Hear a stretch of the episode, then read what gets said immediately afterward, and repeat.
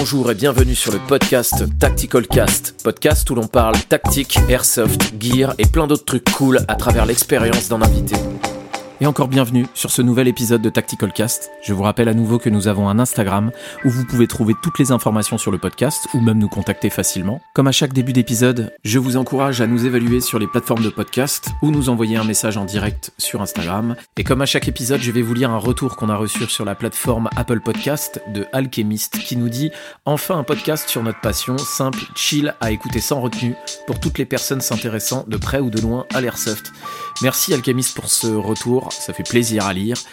Comme à chaque fois, qui dit nouvel épisode dit nouvel invité, et aujourd'hui, ce n'est pas coutume, mais c'est une marque que je reçois, ce qui risque d'être intéressant.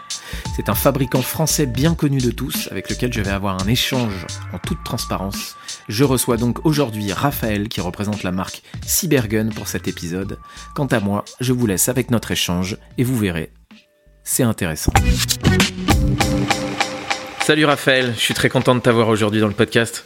Salut Cano, bah merci de me recevoir, c'est un, plaisir aussi et une première. Si tu devais te présenter en quelques mots, euh, qu'est-ce que tu nous dirais? Alors bah, du coup je m'appelle euh, Raphaël, je travaille chez mhm. Cybergun, je suis responsable de l'image de marque et du marketing digital. En quelques mots, c'est euh, la gestion des partenariats, des influenceurs, des événements en France et à l'international. Donc les plus connus sont le Shot Show et l'IWA. Euh, c'est aussi euh, les réseaux sociaux, c'est-à-dire la programmation, savoir quel type de produit on va choisir de mettre en avant, comment on les met en avant, avec quelle typologie de, je sais pas, de, de, de gear ou d'accessoires mm. qu'on va mettre dessus quand on poste, ce genre de choses. Euh, la rédaction des posts, leur programmation, un peu de réponse aux commentaires, un peu de réponse aux, messages, même si c'est divisé entre plusieurs personnes.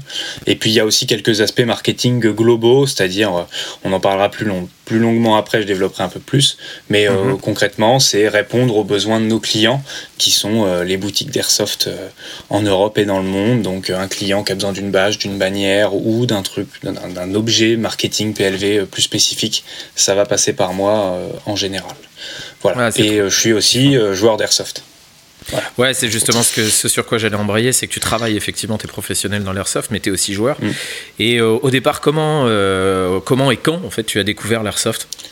Euh, à un âge où c'est pas légal. Euh, non, j'avais, euh, je devais avoir 13 ou 14 ans, mais comme beaucoup de gens qu'on commence. Ah oui, vraiment minot. Hein. Une grosse partie, ouais, ouais.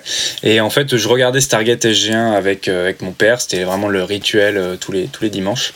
Et mhm. bah, je commençais à chercher, à regarder sur internet un petit peu comment on faisait pour avoir les tenues de la série. Et, et, en, et, en, particulier, donc, bon, je sais pas si tu connais un peu la série, pour ceux qui connaissent, ça va leur parler, mais ils, ils utilisent donc des armes, des armes qui existent donc MP5, P90, Beretta 92, et du coup, bah forcément, j'ai regardé un petit peu comment on faisait pour avoir euh, leur tenue, leur gilet, et puis forcément, je suis arrivé, euh, je suis passé par l'armement, et euh, ben voilà, les, gens parlaient sur les forums de l'airsoft, de machin, tout ça. Donc au début, j'ai découvert comme ça, je me suis intéressé à l'airsoft par entre guillemets, c'était pas, je me suis pas intéressé à l'airsoft en lui-même, mais vraiment plus au, côté cosplay, quoi. Voilà, sur l'usage que ça pouvait m'apporter dans, un cosplay. Donc, euh, donc du coup, c'est pour ça que j'ai commencé à, à m'intéresser. Euh, donc, ça a été très compliqué parce que c'est toujours quelque chose qui est pas connu du, du, du, grand public, l'airsoft. Mais si tu veux, mes parents euh, savaient pas du tout ce que c'était. et moi, je me suis pointé à 14 ans, en gros, avec bon, bah, en fait, j'aimerais bien avoir des fusils. et ça a été je suis texan. Je suis texan. Ça, a été une négociation euh, très très dure. Et puis bah bon, euh, j'ai euh, après j'ai commencé avec des, répliques un peu bidons avec un Desert Eagle Spring, bon bah Cybergun, un Famas Spring Cybergun, qui, qui, sont deux produits qui n'ont rien à voir avec Stargate. C'est-à-dire vraiment tu te dis le mec a fait aucun effort. Et puis, euh, du coup, deux, deux, ou trois ans après, donc quand j'ai eu 16 ans, euh, euh, j'ai travaillé un été et là, j'ai pu me payer mon P90. Enfin, c'est pas moi qui l'ai acheté du coup, mais c'est moi, quand même moi qui l'ai payé. Et du coup, ça a été ma première, entre guillemets, vraie réplique. donc, ça, ça a été vraiment le, ce qui m'a fait connaître le milieu. Et il y a eu un deuxième, entre guillemets, déclic. Ça a été le film Du sang et des larmes. Où, euh, ah oui, ok, d'accord. Euh, c'était un, si tu veux, tout ce qui était SEALs, force spéciale, ça, je connaissais pas du tout. C'est-à-dire, je m'étais intéressé via Stargate un peu à tout ça. Et là, euh, là c'était fini, j'ai mis le doigt dedans. c'est assez rigolo parce que tu es rentré par une porte d'entrée, enfin assez inédite en fait. T'es pas rentré vraiment par le jeu, mais par le côté cosplay. c'est rigolo. Ouais, voilà. Et puis du coup, après, bon, bah, du sang et des larmes, les Navy Seals, les forces spéciales. J'ai fait, c'est la période où je faisais une préparation militaire marine, qui est une sorte de c'est pas un service militaire, mais en gros, tu passes euh, ton week-end et tes vacances euh, sur des, sur, euh, sur des bases de la marine nationale, tu fais de l'instruction, du tir, enfin voilà, c'est une petite une préparation militaire, tout simplement, avec la marine nationale. Donc j'étais encore plus dans le bain de tout cet univers militaire. Là, du coup, on quitte vraiment l'airsoft pur. Et puis, bah, après, voilà, quoi, avec le temps, j'ai pratiqué, machin, je me suis intéressé, j'ai appris des trucs, enfin voilà. Je... Et voilà, c'est vraiment devenu 100% ma passion. Ah, c'est rigolo. Et ça fait, euh, ça fait écho aussi à ce que disait euh, Payobam euh, qu'on a reçu. donc, il y a une chaîne YouTube sur l'Airsoft qui, pareil aussi, a fait une tenue Stargate, exactement pareil. Enfin, c'est, ça, on ne s'est pas, pas concerté avant. Mais, mais ouais, ouais c'est, rigolo. Et qu'est-ce qui fait aujourd'hui que tu, que tu fais de l'Airsoft et qu'est-ce qui t'attire dans la, dans la discipline? Alors, ça a toujours été pour moi vraiment une, entre guillemets une histoire d'amitié. C'est-à-dire qu'il bon, y a la passion, c'est-à-dire le côté produit, euh, comment ça s'appelle? Le produit, le gear, ce qui va autour, l'univers, euh, tout ça, Mais moi, j'ai jamais fait d'airsoft, euh, en tout cas jusqu'à aujourd'hui. Je suis jamais allé faire une partie tout seul en me disant je vais jouer. Hmm. C'est tout. Ça m'est jamais arrivé. Euh, j'ai rencontré euh, des gens par hasard et surtout quelqu'un qui est devenu vraiment mon, meilleur ami. Et, euh, et, du coup, j'ai commencé à faire de l'airsoft vraiment avec lui parce que j'avais fait une ou deux parties à la sauvage et ça m'avait pas, ça m'avait pas spécialement plu, tu vois. C'est-à-dire qu'en fait, il y a cette partie où en fait, quand tu es mineur ou que tu commences et que tu connais pas du tout, tu regardes plein de vidéos de, de, plein de gens, des vidéos qui hmm. sont super cool. Je pense à la track hmm. qui fait toujours un travail très pointu. Et tu te retrouves sur ta première game à 15-16 ans. Euh, à, la sauvage, avec que des mecs euh, qui ont des masques de ski, des trucs comme ça. Moi, je me souviens, à ma première partie, j'étais quand même assez, euh, assez rigoureux. T'avais des mecs qui mettaient pas leurs lunettes, elles étaient sur leur tête, tu vois, genre sur le front. Et je leur disais, mais les, gars, vous mettez pas vos lunettes? Non, non, je les mettrai quand ça chauffe. Et tu vois, c'est vraiment. Ah c'était un mot. Mais c'était. voilà, on était des gamins. Et, euh, on devait être en 2016 ou en 2018, c'est pas non plus si loin que ça. Ah hein, c'était pas. Ah non, c'était il y a J'ai que, euh, j'ai que, je vais prendre 25 ans cette année, donc je suis pas si vieux que ça. Euh, mais du coup, pour le coup, on était quand même jeunes, donc il y avait sans doute des gens qui considéraient mal les risques. Mais et du coup, après, donc je reviens sur cette histoire d'amitié. Du coup, j'ai rencontré des, gens et on a fait de l'airsoft ensemble. Et depuis, mhm. j'ai jamais fait une partie d'airsoft tout seul. Donc moi, ce qui me motive, c'est retrouver les copains vraiment. C'est euh, alors faire la route ensemble euh, quand on fait la route ensemble pour aller au parti parce qu'en fonction de l'endroit où c'est localisé, des fois je suis plus proche pour moi d'y aller tout seul, puis on se retrouve après. Voilà, c'est faire la route ensemble, c'est échanger, s'accorder sur une tenue, discuter, faire des achats en commun. C'est vraiment tout le plus que la pratique en elle-même. C'est tout ce qui gravite autour et c'est tout ce moment-là. Et puis c'est aussi une, c'est aussi une passion. Donc pour moi, l'airsoft c'est avant, pendant et après le terrain. C'est-à-dire l'avant, c'est quand tu réfléchis à ce que tu vas t'acheter, comment tu, vas l'équiper, toute cette phase-là qui rejoint l'avant et l'après se rejoignent forcément, c'est un cercle quoi. Il y a la partie où là, bon bah, tu vois là, tu retrouves les copains, c'est un bon moment, c'est des rencontres aussi de, gens sur le terrain. Et puis après, bon, as la phase de jeu-jeu euh, qui est aussi super intéressante. as l'adrénaline, la concentration, l'analyse plutôt de, du terrain, mmh. d'une situation. Euh, et puis l'aspect euh, progression-performance. et et puis du coup, l'après, bah, c'est le retour avec les copains, le débrief, se dire bah tiens, tu vois, ce matériel-là, je l'ai pas acheté parce que je pensais que c'était inutile. J'ai vu un mec qui l'a utilisé. En fait, si, ça change vraiment quelque chose. Ou alors moi, j'ai acheté ça, bah, j'ai subi parce que mon holster il était mal réglé, donc j'ai la hanche défoncée. Euh, voilà, donc c'est fini, c'est la dernière fois. Euh, donc ça, les, ajustements, c'est une grande part effectivement de, de, du loisir parce qu'en fait, tu passes quasiment autant de temps à ajuster ton, ton matériel qu'à l'utiliser, quoi absolument. Donc c'est ça que j'aime bien. C'est et aujourd'hui, ce qui me fait plus vibrer qu'avant, c'est-à-dire qu'avant c'était vraiment plus l'aspect airsoft euh, dominical que je critique pas, mais euh, qui, qui, hmm. qui, est quelque chose qu'aujourd'hui je pratique beaucoup moins. Euh, c'est vraiment l'aspect progression, performance dans le jeu, dans le travail de jeu en équipe, dans les déplacements, euh, que ce soit sur des parties milsim ou normales. Mais euh, c'est cette cohésion et c'est cette fait de développer cette cohésion et d'essayer d'avoir un truc un peu plus, un peu moins brouillon, un peu moins bazar. Euh, et puis l'aspect, un énorme aspect collection parce que je collectionne aussi et c'est peut-être ça le plus gros problème. c'est la collection. Ah, ça, c'est un gros piège. Mais euh, oui, enfin, on a assez. Euh, quand je t'écoute, je me rends compte qu'on a pas mal le même profil. Je, je, partage ce que tu dis. C'est vrai que j'adore. Euh, ça, c'est une invariance. De toute façon, tous les invités duquel on parle, enfin, à qui on pose la question, nous disent qu'effectivement, ce qui les a gardés dans l'airsoft, c'est le, le côté social, les échanges avec les, avec les gens, beaucoup plus limite que, que le reste.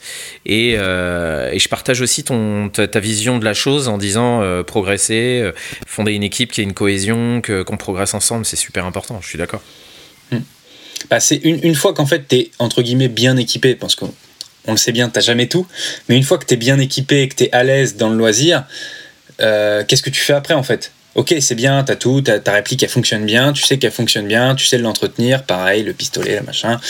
Ben, il faut quelque chose, tu vois. Je pense que c'est un loisir, mais en fait c'est comme un jeu vidéo. C'est-à-dire que tu vas pas jouer à un jeu vidéo toute ta vie alors qu'il n'y a plus rien à faire dessus. Il y a un moment, c'est bon, le truc, tu l'as torché, tu l'as rincé, soit c'est pour t'améliorer, soit pour jouer avec tes potes, soit c'est pour machin. Ben là c'est la même chose. Donc une fois que tu as tout qui est bon, bah, tu cherches à développer, ça va être les coms, la progression, trouver une équipe, enfin voilà, ça va être tout genre de choses. Donc, euh, à mon avis, c'est ces aspects-là, ouais. Ah, je comprends complètement. Et aujourd'hui, en tant que professionnel, tu as réussi du coup à faire de ta passion un, travail. Comment ça s'est passé? Comment tu as réussi à, à, décrocher ce poste et qu'est-ce qui t'a poussé à en faire ton métier? Alors, c'est euh, complètement par hasard, plus ou moins. Euh, moi, j'aurais jamais pensé travailler dans l'airsoft. Je m'étais déjà demandé tout ce qui était lié à la défense, des entreprises comme Safran, MBDA, tout ça, ça j'y avais déjà pensé parce que c'était ma, c'était ma passion. Mais l'airsoft, c'est vraiment, euh, c'est vraiment un hasard, c'est-à-dire que euh, quand j'étais encore en, études à Paris, euh, il y a eu, moi je suivais Cybergun sur les réseaux depuis un moment parce que bah, voilà, comme, comme plein de gens, quoi, tu suis toutes les marques que tu aimes bien ou voilà. Puis c'était quand même la marque avec laquelle j'avais commencé, donc je suivais un petit peu. Mhm. Et je vois une annonce. c'est une institution voilà, c'est en France, c'est fait partie des rêves, quoi. Hmm. Et donc bon, je voilà, hmm, je, suis, sur Facebook, rien de rien de spécial. J'étais en licence professionnelle, donc bac plus 3. Et moi, j'avais prévu de faire un master, euh, comme euh, tout le monde, quoi. Enfin, t'as fait ton bac plus 3, tu fais un master en com, euh, rien de rien de rien d'extraordinaire. et donc, Cybergun poste un message pour un job dating. Donc du coup, c'était deux demi-journées, enfin quatre demi-journées sur deux jours euh, de, de, rencontres avec les équipes. Et euh, moi j'avais bien aimé l'approche parce qu'il y avait un petit, un post Facebook qui disait voilà job dating du machin euh, de, de, de, telle date, c'était en janvier 2020. Et donc c'était écrit qu'il n'y avait pas de pas de poste défini. Voilà, on veut rencontrer des gens, venez faire un job dating, on se rencontre et, et en gros on verra. Euh, donc bon, moi si tu veux, j'étais euh, les cours, ça m'intéressait pas spécialement. Je trouvais qu'on apprenait, sans, sans, prétention, je trouvais qu'on apprenait rien. Enfin, je pense que j'avais pas choisi la bonne licence ou ouais, pas à ma place. Pas la région parisienne, les mentalités, c'était pas pour moi. Je viens de Normandie, donc euh, j'étais à Paris, j'étais pas, j'étais pas du tout chez moi, donc ça allait, ça m'allait pas. Et donc je vois l'annonce, je me dis bah écoute, j'aime bien l'airsoft, j'aime bien Cybergun, je vais y aller, mais pas pour trouver un travail, pour rencontrer des gens. J'avais jamais fait de, hmm. d'entretien d'embauche, quoi que ce soit. Je me suis dit, je vais y aller, je vais rencontrer des gens, puis ça me fera une bonne expérience.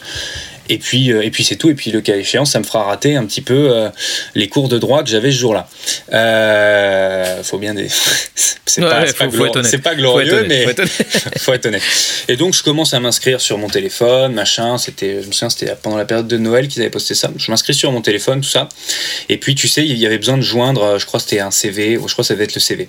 Et donc, donc j'étais sur mon téléphone. Et en fait, le fait d'aller dans les fichiers du téléphone, aller chercher le CV, ça m'a rafraîchi le formulaire du, job dating. Et donc, euh, je suis retourné sur la page, j'avais plus rien écrit. J'avais écrit euh, une mini lettre de motivation, vite fait et tout. En fait, j'ai regardé, je me suis dit, ah, mais c'est bon, euh, je vais pas perdre mon temps à écrire deux fois le même truc, laisse tomber. Et donc, ça, ça, ça a tourné. Le soir, tu vois, j'ai réfléchi, j'ai réfléchi. Puis le lendemain matin, je me suis dit, bon, en fait, j'ai quand même pas grand chose à faire, c'est les vacances. Donc, je vais quand même m'inscrire. Donc je me suis inscrit. Ah, t'étais à, deux doigts de, à, deux doigts de le, rage quit, quoi. De laisser je, me suis, je, me suis, je me suis, je me suis dit, on s'en fout, j'ai écrit un truc, ça s'est supprimé, je vais pas recommencer, quoi. Et du coup, je l'ai quand même fait, j'ai manifestement, j'ai eu raison. et puis après, j'ai reçu un petit mail de Cybergun, voilà, on se retrouve à notre job dating à telle date, bon, très bien. Le matin, je me pointe en cours, je vais voir la prof, je lui dis, bon, bah, cet après-midi, je suis là. j'ai des entretiens d'embauche, bonne journée. Euh, vous n'avez pas bonsoir. ça m'avait pas voilà c'était j'étais plutôt content de moi. Donc j'y vais un petit peu stressé parce que bah j'ai voilà comme je t'ai dit jamais fait d'entretien d'embauche rien. Donc puis là tu te retrouves dans une salle avec plein de gens euh, qui cherchent tous un travail, eux, pour le coup, euh, qui ont déjà travaillé, euh, et puis vraiment des profils vraiment divers. Tu avais un mec qui était chauffeur de taxi, par exemple, tu vois, donc, qui avait, donc ce qui n'a pas spécialement de rapport avec le, le, métier que je fais, mais en fait, voilà, les gens étaient venus parce qu'il n'y avait pas de il n'y avait pas d'offres bloquées et du coup je trouvais que c'était assez bienveillant. Enfin ça, ça, évite de mettre les gens directement dans des cases. Donc j'ai fait un mhm. premier entretien avec euh, la directrice commerciale et quelqu'un qui est aujourd'hui mon collègue. Puis c'est super compliqué. Tu arrives dans une organisation que tu connais pas. Tout le monde se présente. Salut je m'appelle machin je m'appelle truc. Toi tu retiens aucun nom. Mais aucun nom. C'est à dire que Ouais, c'est impressionnant. Tu t'appelles Rémi, tu t'appelles machin, tu t'appelles Guillaume, très bien, mais j'ai à peine on s'est serré la main, j'avais oublié le nom des gens. Tu as, le stress, machin, tu perds. Mmh. Ouais, c'est clair. Donc je fais ce premier entretien là, donc avec la directrice commerciale et tout, ça se passe bien. On commence à parler prétention salariale, tout ça. Moi, j'étais pas du tout prêt parce que j'étais venu en touriste, quoi. Donc, euh, prétention mmh. salariale. Euh, oui, bah, je sais pas, moi je suis pas venu là pour travailler, donc euh, j'ai pas besoin d'un salaire. Donc voilà, le premier entretien. Parce qu'il y avait de la lumière, moi en fait, à la base. voilà, euh, donc le premier entretien se passe bien, et après j'ai un deuxième entretien donc avec euh, Amélie, qui est la, directrice marketing et qui est toujours ma directrice aujourd'hui. et donc, bon, j'arrive, je rentre dans le, dans le, truc de job dating, et, dans, le, dans la salle de réunion, et elle me dit écoute, pas de pression, mais on a beaucoup d'attentes sur toi. T'es un peu l'avion de chasse du job dating. Donc là, déjà, ah j'étais pas de pression, stressé. Pas de pression. tu sens la sueur qui coule dans ton dos là. Et puis l'entretien se passe très très bien. Euh, il y avait donc il y avait Amélie et quelqu'un qui travaille le, responsable des produits de la R&D et euh, donc globalement l'entretien se passe bien et puis euh, on était dans une salle de réunion et j'entends, je, je, raconte ça parce que c'est une anecdote qui est drôle, ça arrive pas souvent en, entretien d'embauche. Il y avait des gens mhm. qui toussaient, j'entendais autour de la salle de réunion, mais tout le monde toussait. Je me dis, mais attends, c'est quoi, c'est quoi cette boîte où euh, ils sont tous en train de se faire une blague? C'est des débiles ou quoi? Et donc je sors, si tu veux, je, on sort de la salle de réunion et là on voit quelqu'un qui passe dans les couloirs en pleurant et en toussant. Et au moment où je la vois, je sens que ça me prend à la gorge, tu vois. Euh, et, là, je commence à tousser aussi. Et en fait, il y avait quelqu'un qui s'était assis sur un carton de bombe lacrymo. Ah, nickel. Et qui avait, et qui avait gazé 100% du bureau, quoi, si tu veux. Et donc moi je me retrouve au job dating dans la salle, dans la salle où il y avait tout le monde. Je pleurais, je toussais. Enfin, genre les gens toussaient un peu, mais moi je pleurais vraiment quoi. J'étais, ça m'avait rincé. Et, euh, et, donc pendant que j'étais en train de, finir de mourir en, pleurant, t'as un mec qui vient voir qui me dit bah écoute t'as un, as un troisième entretien avec le directeur général délégué. Euh, euh, est-ce que t'es prêt? Je lui dis bah, laisse-moi deux minutes quoi parce que j'ai quand même fait l'entretien en toussant. Euh, donc voilà, on a continué à discuter, on a fait ce troisième entretien qui s'est bien passé aussi. Et puis euh, bon voilà, globalement je sors du truc, je sors de Cybergun, la journée se termine. Et puis euh, dans le bus pour rentrer chez moi, je me rends compte qu'en fait ça s'est très bien passé, c'est super, mais je connais le nom de personne. J'ai pas un mail, j'ai pas un numéro de téléphone et j'ai pas un nom. Donc je me dis ah là là, ça c'est mauvais. Et donc, bah, du coup, je commence à. Je prends LinkedIn Premium, parce que j'avais pas LinkedIn Premium, et je commence à faire tous les, tous, les, tous les employés de chez Cybergun pour retomber, parce que le nom, alors là, tu pouvais me dire tous les noms de la Terre, je savais pas du tout qui était qui, pour retomber sur du coup Amélie, avec qui j'avais fait l'entretien. Euh, et du coup, bon voilà, j'ai trouvé, je lui ai envoyé un, message sur LinkedIn, euh, un pavé qui dit le truc classique, euh, ça s'est très bien passé, merci beaucoup, j'ai apprécié ce moment, blablabla.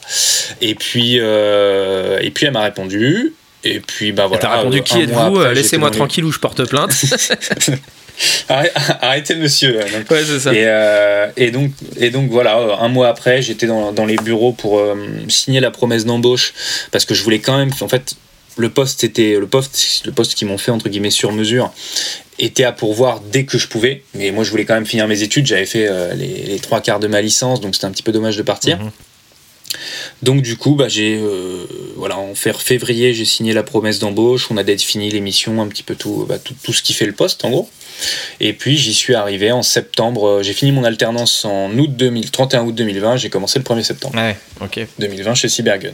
Voilà, en tant que chargé de marketing au début. Ok, ouais, c'est une histoire assez surprenante, ouais. parce qu'en fait, tu allais pas vraiment, euh, tu allais un peu la fleur au fusil. Et au final, c'est très très bien. Voilà. Mais justement, c'est pas et même mes parents, si tu veux, euh, quand je leur ai dit que j'allais travailler dans l'airsoft, ils n'y avaient jamais pensé parce que c'était c'était un jeu pour eux. Hmm. Et, euh, et, en fait, bon bah du coup voilà, j'ai surpris tout le monde, je me suis surpris moi-même et, euh, et, voilà, je suis là. C'est parfait. c'est vrai que Cybergun, on a tendance à oublier que c'est une c'est une marque française qui a une histoire, comme on le disait tout à l'heure. Ça fait quand même pas mal de temps que, que ça existe. C'est quoi l'histoire derrière la marque? Alors du coup, Cybergun, alors à la, base, il y a, ça, ça a été créé il y a un peu plus de 30 ans. Euh, ça s'appelait les trois pylônes donc euh, très loin du nom Cybergun.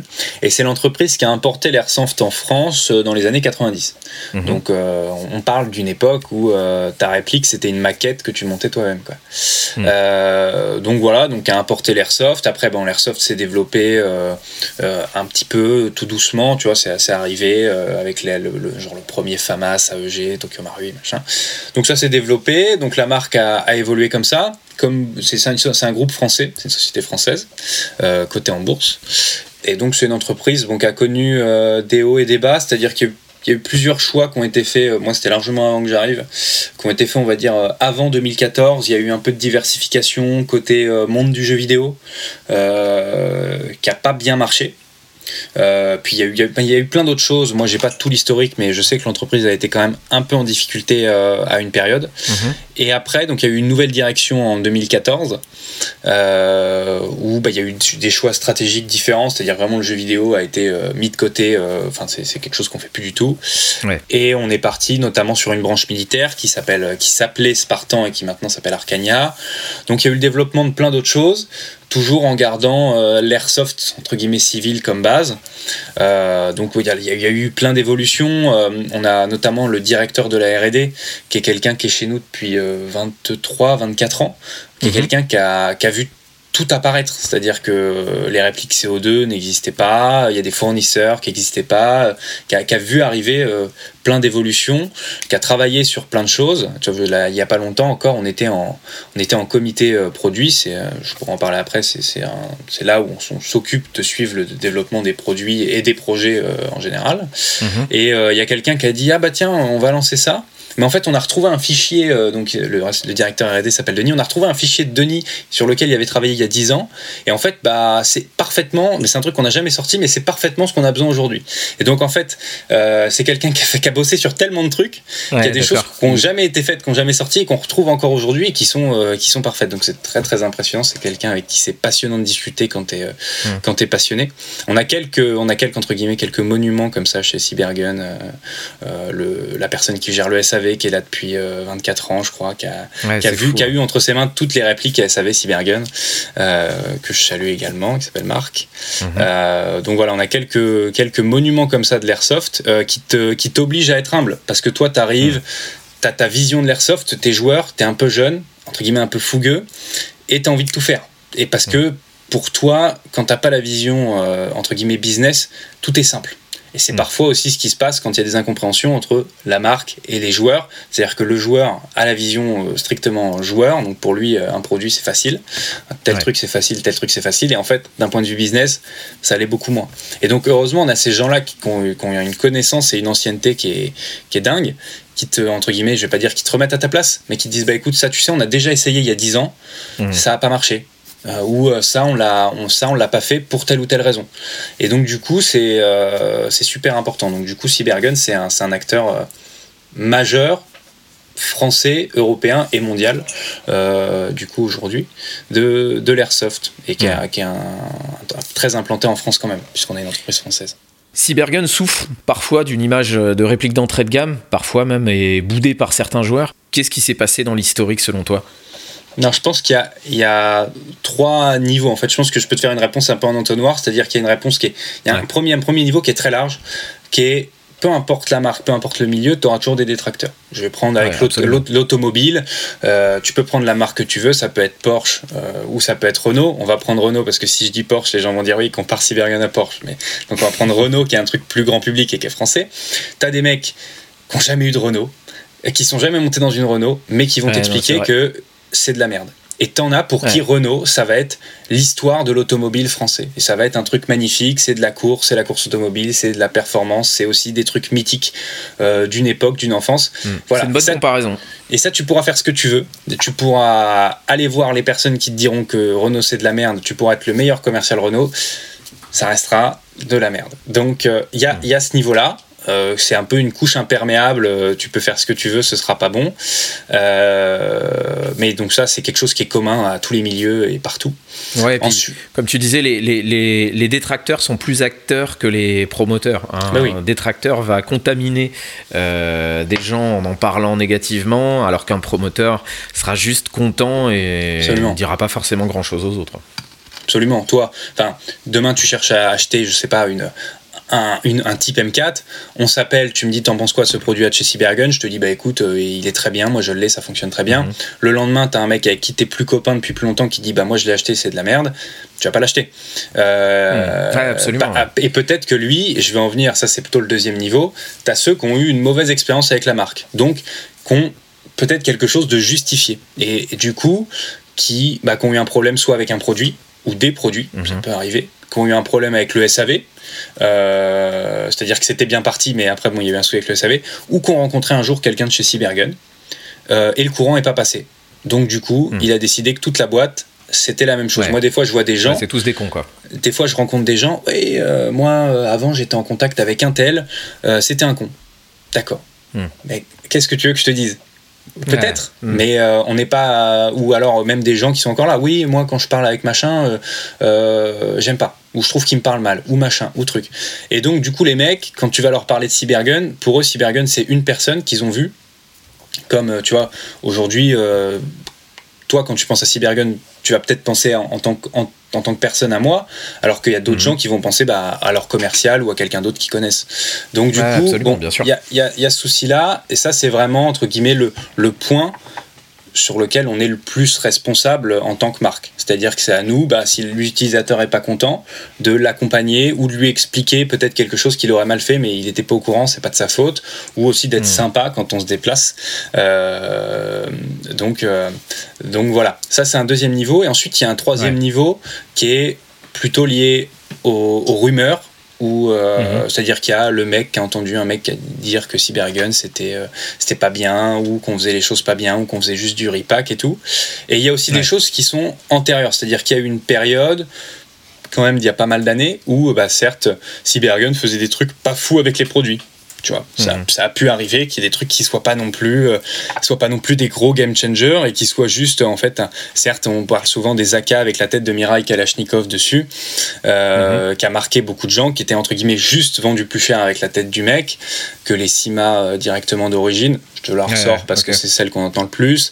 Mhm. Il y a eu des soucis à une époque avec, je me souviens, des impayés sur certains salons.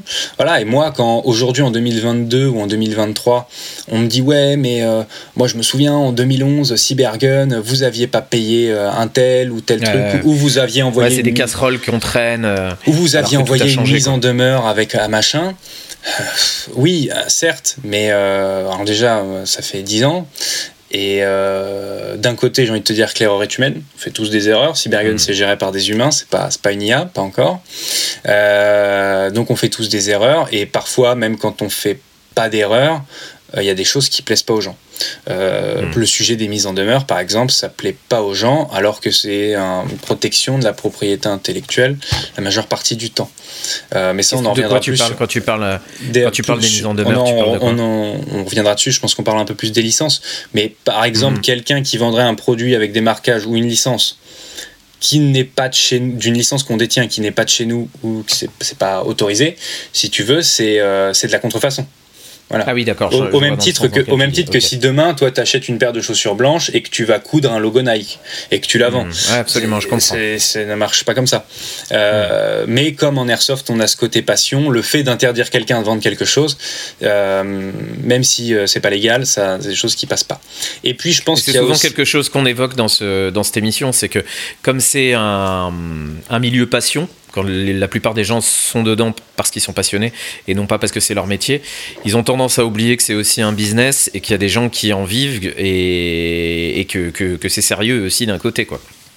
Ouais, et je pense qu'il y a un dernier point qui est peut-être l'incompréhension du cœur de cible de Cybergun et qui, qui, génère de la frustration. C'est-à-dire que tu as certaines personnes qui ont l'impression, toujours avec ce, ce, regard passion que je critique vraiment pas, mais qui du coup peut avoir quelques biais, où en fait tu, mhm tu as l'impression que les marques d'airsoft, elles doivent apporter en constamment de la nouveauté, du plus, et surtout le produit que toi t'attends. C'est le truc que t'as pas. Et le fait de pas le sortir, ou de pas le sortir à temps, ou de le sortir en retard, ou que ça n'est pas les. C'est-à-dire que ce soit un AEG et pas un GBBR, ou que ce soit, ou que ce soit avec du métal et pas du plastique, ou que ce soit pas usiné en CNC, les gens ont l'impression d'être trahis ou que on a mal fait la chose ou que du coup du coup ça n'a pas de valeur et que du coup on, les, ils ont l'impression de ne pas être compris tu vois euh, et, et, je pense que ça ça génère beaucoup de frustration mais c'est sans fin ça qui, ne peut pas satisfaire tout le monde qui est, qui, est, qui est, pas, qui est pas forcément justifié parce que euh, malheureusement, oui, voilà, on peut pas satisfaire tout le monde, on peut pas faire un produit par personne. Et surtout, mm. le cœur de cible de Cybergun, aujourd'hui, c'est le primo-accédant. C'est-à-dire que c'est la personne, parce que primo-accédant, ça va pas forcément parler à tout le monde, c'est la personne qui va venir, bah, je sais pas, il y, y, a un pote à toi qui vient ce week-end faire une fête, tu lui montres, euh, je sais pas, si tu as un 416 ou quelque chose comme ça, tu lui montres ta réplique d'Airsoft, tu lui fais tirer dans mm. ton garage ou dans ton jardin, le mec il trouve ça fou, parce que c'est un, c'est un grand enfant comme nous tous et qu'avoir un fusil c'est trop bien. Euh, tu lui dis bah écoute t'en trouves une des, des comme ça t'en trouves bien à 200 250 balles.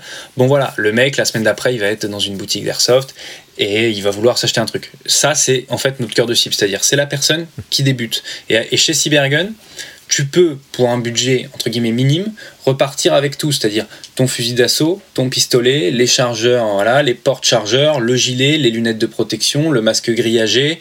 Euh, bon, on fait des gilets, des chest rigs. Tu as tout ce qui est housse euh, pour pistolet, pour fusil. Tu as les consommables, tu as les produits d'entretien. c'est complet comme catalogue. Euh, et c'est ça vraiment euh, notre cœur de cible. Ça veut pas dire qu'on fait rien pour les autres, parce que tu vois, si tu prends les annonces de l'IWA, on a quand même annoncé 249 GBBR, FAL GBBR, euh, FAMAS GBBR. C'est pas du produit de primo-accédant. Hein. Ça, c'est un, produit, un produit de puriste, de passionné. Donc ça veut pas dire qu'on fait rien, mais ça veut dire qu'aujourd'hui, ce qui vraiment ce qu'on appelle le mass market, donc ce qui vend en masse et ce qui fait de l'argent, et eh ben ça va pas forcément être le truc ultra spécialisé qu'on va vendre 1500 euros. Parce que certes, c'est normal certes on le vend 1500 euros, mais on va en vendre 15 euh, ou 30. Que euh, hmm. ta M4 à 200 balles, on va en vendre 1500 euh, ou 2000. Donc, hmm. je, te donne des chiffres hein, un petit peu parce que c'est. il y a tellement de références que c'est pas des chiffres exacts, mais hmm. c'est pour donner une idée du ratio. Et du coup, je pense que tout ça mélangé, ça fait que oui, généralement, tu, peux, tu peux avoir une, retrouver sur les réseaux sociaux une mauvaise image de Cybergun. Mais moi, ce qui me rassure, c'est que ça fait, ça fait à peu près trois ans euh, que je suis chez Cybergun et que je, m'attache et que je donne à peu près tout ce que j'ai, tout mon temps libre pour essayer de faire en sorte que ce soit cette image s'améliore et, euh, et entre guillemets se bonifie. Euh, et mhm. moi, tous les retours des professionnels que j'ai, des gens que je connais, que je côtoie, après peut-être qu'il y a une partie où c'est un petit peu, c'est un petit peu entre guillemets faux mais la plupart des gens me disent, bah écoute, on voit que Cybergun, ça évolue. Euh, et ça, ça fait et ça va ça va vers le mieux. Donc c'est ce qu'on essaie de faire. Euh, mais tu peux voilà tu peux jamais plaire à tout le monde non, absolument. Moi, j'ai eu l'occasion. je ne sais pas si j'ai bien répondu, mais en tout cas, voilà, c'est ma réponse. Non, non, mais c'est clair, c'est honnête, et au moins, euh, au moins, ça donne un petit peu une idée de, de, comment toi, par exemple, tu peux voir les choses de l'intérieur. C'est toujours intéressant. Moi, j'ai eu l'occasion, effectivement, de mettre les mains sur un Glock 17 Inokatsu. Euh, j'ai été hyper, hyper surpris par les performances, euh, ayant eu un Marui Glock 19 avant. honnêtement, la réplique m'a scié les pattes. J'ai trouvé super, super bien. Donc euh, j'avais pas forcément d'a priori, n'ayant jamais eu l'occasion d'en tester un. Et bah là j'ai été super content. En parlant du coup des produits Cybergun, puisque c'est vrai que vous avez vachement innové ces derniers temps, vous avez annoncé pas mal de choses qui étaient hyper intéressantes. Quels sont pour toi les produits qui mériteraient de plus être découverts par les joueurs? Euh, Sur quoi tu aimerais bien donner un coup de projecteur pour que, les joueurs y, jettent un œil? Alors, donner, donner, un coup de projecteur euh, sur, sur les produits qui me semblaient importants à mettre en avant, je l'ai fait. On en parlera un peu après, mais il y a notamment la gamme de Scar SC qui a eu un mhm. accueil euh, un, premier accueil, c'est-à-dire à la première annonce, qui était, j'ai eu l'impression mitigée, c'est-à-dire qu'on on, en a fait, ah euh, on en a fait un premier en partenariat avec Ares et un second avec Bolt, et toujours, on va reprendre cette, comparaison d'avant, mais les gens qui ont eu une mauvaise expérience avec Ares ou les gens qui ont eu une mauvaise expérience avec Bolt, on dit bah ça va être de la merde. Donc j'ai eu ça pour les pour les deux, avant même que ça sorte, avant même que ce soit dispo. Donc j'étais un petit peu embêté, et c'est pour ça que j'ai essayé de, le montrer différemment et de le mettre en avant. Euh, donc du coup la gamme de Scar SC je trouve qu'elle est vraiment chouette euh, et, très sympa. Ensuite d'autres produits qui mériteraient d'être découvert plus largement, euh, c'est toujours difficile parce que les produits qui sont vraiment sympas en général sont quand même connus, reconnus. Je trouve que le FNX 45 c'est une réplique euh, qui commence maintenant à être ancienne. Je pense qu'elle a dû sortir vers 2014, qui était un développement de mhm. Cybergun euh, et qui était super, enfin qui était entre guillemets en avance parce qu'en fait aujourd'hui tout le monde veut du, pistolet avec une, une, découpe RMR sur la culasse, mhm. un, un, canon fileté et le FNX 45 Tactical répondait à ça. Donc je pense qu'il a, il a été très connu à un moment, mais qui commence à être un peu oublié. Donc je trouve que c'est un, un, deuxième produit que, que je trouve très chouette.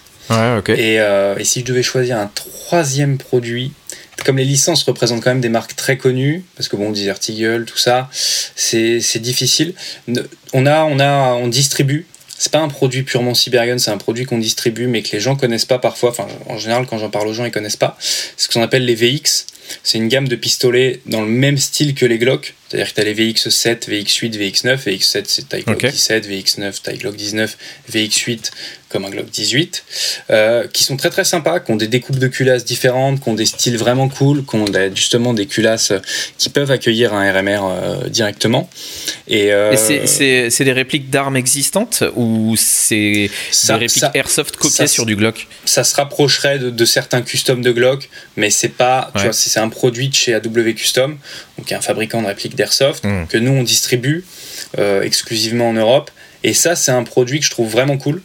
Euh, euh, et, que les gens connaissent pas forcément. Si je devais te parler d'un produit qui est pas Airsoft, euh, ce serait, on a sorti un kit lampe, donc malheureusement victime de son succès.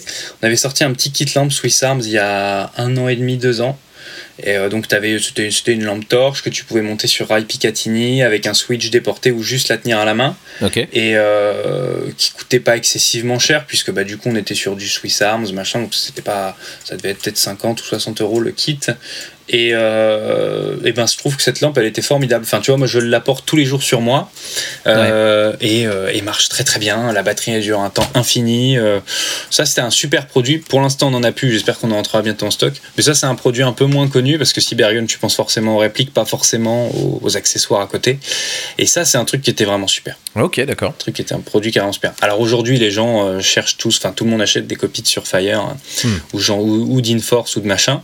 Mais pour ceux qui s'en foutent, bah, ça, ça marchait pas mal. Toi, en tant que joueur, tu as quel rapport avec le, le gear, le matos? Est-ce que tu es un acheteur compulsif comme la plupart d'entre nous ou pas trop? Je crois savoir la réponse, mais je, suis malheureusement touché par euh, par cette euh, ce, problème d'acheteur compulsif. Je me suis calmé.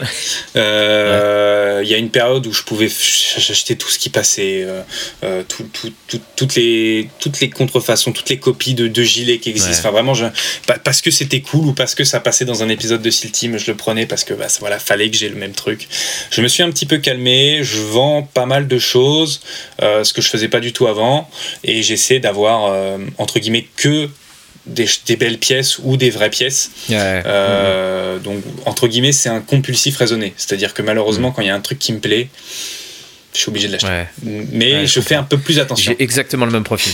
Ouais, ça, on, est beaucoup. Ouais, ça. Souvent, quand tu commences euh, l'airsoft, t'achètes tout un tas de trucs qui n'ont pas forcément de valeur en te disant ouais, moi j'ai pas forcément envie de mettre, euh, ouais ouais, et pas envie de mettre beaucoup de sous dans mon dans mon matos, euh, et tu te rends vite compte qu'en fait tu perds un max de blé à acheter des trucs qui sont cheap parce qu'ils ont aucune valeur à la revente, alors que quand tu mets un peu de sous effectivement dans, je sais pas, un, pantalon craille, on en pense qu'on veut, hein, de craille, il y a les pros et les et les anti, mais bah ça se revend quoi. Tu, tu, perdras pas trop de sous sur un pantalon Cry que euh, tu vas t'acheter un, une repro, même un Emerson, tu, vas, tu le revendras pas grand chose. quoi. Hmm. C'est quoi tes derniers achats? Mes derniers achats d'acheteurs compulsifs, c'est euh, bah, du coup une euh, PCU Patagonia en level 3B en AOR1. Et tu l'as prise où celle-là déjà? Sur eBay. Ok. Et donc c'est une. Sur eBay des US. D'accord. Donc as dû, ça t'a coûté un petit, un peu en, alors je dirais 450 euros? Non, non, j'ai de la chance, je l'ai payé en fait aux enchères. Ah oui, euh, d'accord. je l'ai eu à 300. Ce qui est très, très, très C'est raisonnable. J'ai eu un pantalon euh, Patagonia level 5 euh, que j'avais pas payé cher. J'avais payé 124 euros précisément. Ça va. Pas très très cher, mais je l'ai revendu aussi sec parce que la coupe était. Pour moi qui suis pas très grand, c'était ah. pas terrible. Ouais, le, level 5 c'est un peu spécifique. Mm. Et puis j'ai acheté euh, voilà, un set Cry en AOR1, pareil la semaine dernière. Et euh, là je viens de participer au drop d'F6 parce qu'on a fait un truc commun d'F6 Evike Europe mm-hmm. euh, avec un drop de t-shirt. Et quand tu achètes un t-shirt, tu gagnes un ticket pour gagner une réplique Noveski de chez Evike Europe. Donc du coup, comme moi j'ai adoré les t-shirts, euh, j'en ai commandé. Ah, ça c'est mon truc, ça c'est mon truc d'acheteur compulsif qui sert à rien du tout parce que les t-shirts ne me rendront absolument pas meilleur. euh, rien ne te rendra meilleur à part le... Le, le set cry non plus, tu me diras, mais bon, le t-shirt euh, là, ça n'a aucune technicité, c'est vraiment juste pour le kiff. Donc c'est ça mes, mes derniers achats. Ouais, c'est bien, c'est important, il faut se faire kiffer. Du coup, on a l'habitude euh, à chaque émission de poser la question à un invité, la question qui est, un peu complexe à répondre. Si ta gear room brûlait et que tu devais en sauver euh, que trois éléments de gear et trois répliques, avec quoi tu sortirais de la maison en flammes? Déjà, c'est un peu horrible. Bon, puis en plus, moi, ma gear room, c'est mon appartement entier. Je pense qu'il doit y avoir 16 fusils euh, répartis sur différents meubles dans tout l'appartement. Donc, c'est. c'est une armurerie, quoi. Oui, c'est difficile, mais je peux même pas, moi, quand quelqu'un sonne chez moi, je peux même pas ouvrir ma porte parce qu'à peine je l'ouvre, euh, la dernière fois, j'ai vu, enfin, il y a un meuble dans mon entrée, il y a un AKSU posé dessus. Et l'autre jour, j'ai ouvert un mec qui sonnait pour faire du démarchage. Enfin, c'était pendant les élections. Le mec, je lui ouvre, il me tend sa fiche de je sais plus quelle partie. Et euh, je vois la KSU à gauche et je me suis dit merde. Mais je suis vraiment des Ça m'est arrivé avec le, ça m'est arrivé avec le, le, facteur, la factrice l'autre jour. J'ai ouvert la porte et j'avais mon 416 euh, sur la, sur la table derrière moi aussi. Elle a dû se dire c'est quoi ce type là? Donc du coup j'ai bougé la KSU parce que c'était, euh, je risquais d'avoir des, des, petits problèmes. Donc franchement si ça brûle chez moi, c'est horrible parce qu'en plus du coup je suis collectionneur donc j'ai énormément de choses donc je, je pense que je brûle. Ah, il va falloir avec, trancher. Je, je, brûle avec tout.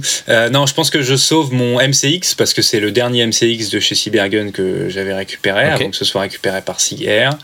J'ai un mhm. dueller de chez Cybergun qui est une réplique un peu unique. Je sais pas si tu connais. En fait, c'est deux 1911 non, ça me collés. J'allais te poser la question. Ah oui, deux ok, d'accord. collés. Donc c'est un très très gros truc et c'est euh, rare. Enfin, c'est plus vendu puis ça coûte surtout super cher. Donc je pense que je sauve ces deux-là parce que c'est euh, rare. Et après, dans les 30 euh, autres répliques, je pense que je regarde ma Noveski N4 parce que c'est celle avec laquelle je joue tout le temps. Donc, euh, je la sauve juste pour pouvoir continuer à jouer et, pour l'honneur. Pour avoir une réplique longue, quoi.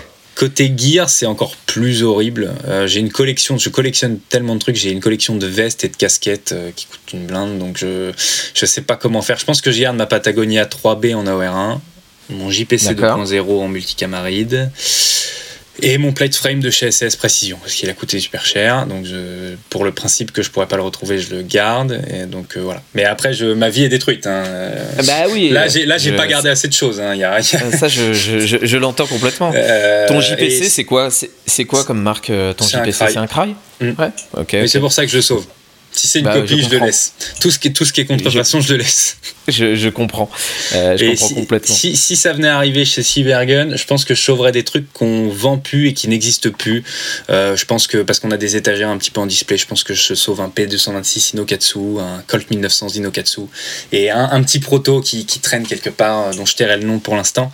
Euh, mais voilà, okay. je, là pour le coup, mais je suis vraiment sur le. Je vais essayer de sauver ce qui n'existe plus.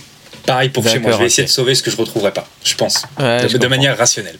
J'ai été, euh, tout à l'heure, tu parlais des, euh, des SCAR. J'ai été euh, assez impressionné par la communication qui a été faite autour de cette gamme de, nouveaux produits. Moi, personnellement, en termes de qualité, j'ai trouvé ça hyper, hyper bon.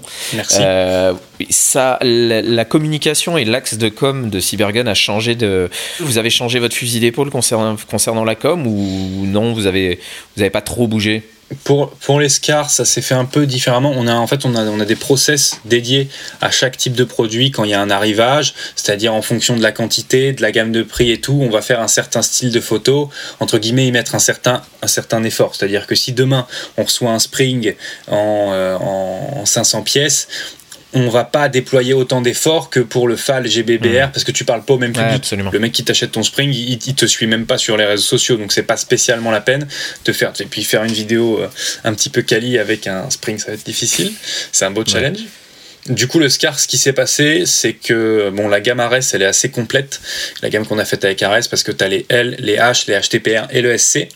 Euh, donc, du coup, pour le Scar SC, il y a eu euh, tout, le développement de bon, des photos un petit peu chouettes en situation. Il y a eu la vidéo qu'on a fait avec des Scar SC Bolt et Ares. Mhm.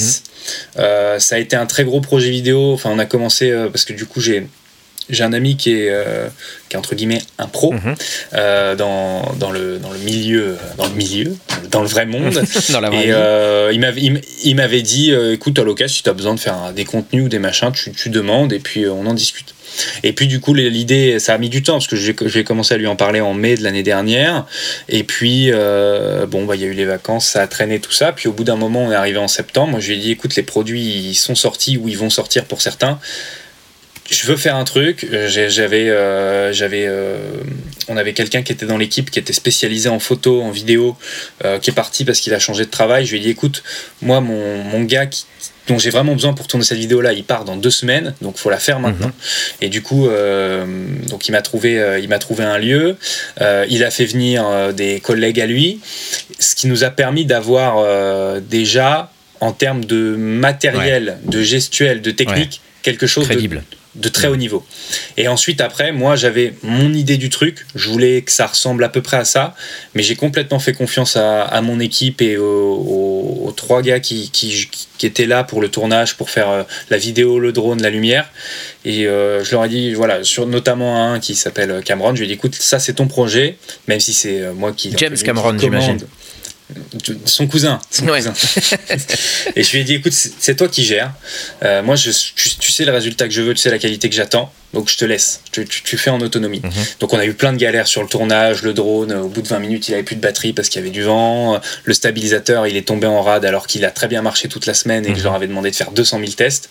Mais au final on a réussi à sortir cette vidéo qui est la, la vidéo qui a fait le plus de vues de l'Instagram de Cybergun. Mhm. Je crois que sur le, en, en, cumulé on a fait les statistiques des réseaux sociaux des six derniers mois. La campagne des SCARSC avec cette vidéo ça représente 75% de tout ce qu'on a fait en termes de vues, d'interaction sur les réseaux sociaux. Donc c'est énorme. Très très bon chiffre. Et pour la campagne avec le Scar HTPR, là, on a travaillé avec DevSix, que tu connais peut-être, mhm. qui est un groupe de milsim dédié bah, au tout ce qui est SEALs, euh, SEALs Team 6, enfin DevGuru, tout ça. Mhm. Euh, et donc, en fait, c'est donc ils sont ils sont en Slovénie, ils sont basés en Slovénie, et donc il y a trois trois entités. Donc tu as DevSix, Black Bear Solution, qui est un organisme de formation pour les pros, composé d'anciens des forces spéciales, et Third Option, qui est en guillemets l'agence média. Et voilà, pareil, je leur ai envoyé le Scar HTPR, et ils m'ont fait cette campagne de photos. On en a posté quelques-unes il n'y a pas longtemps. Il y en avait, il y a une des photos qui était sur notre mur au shot show.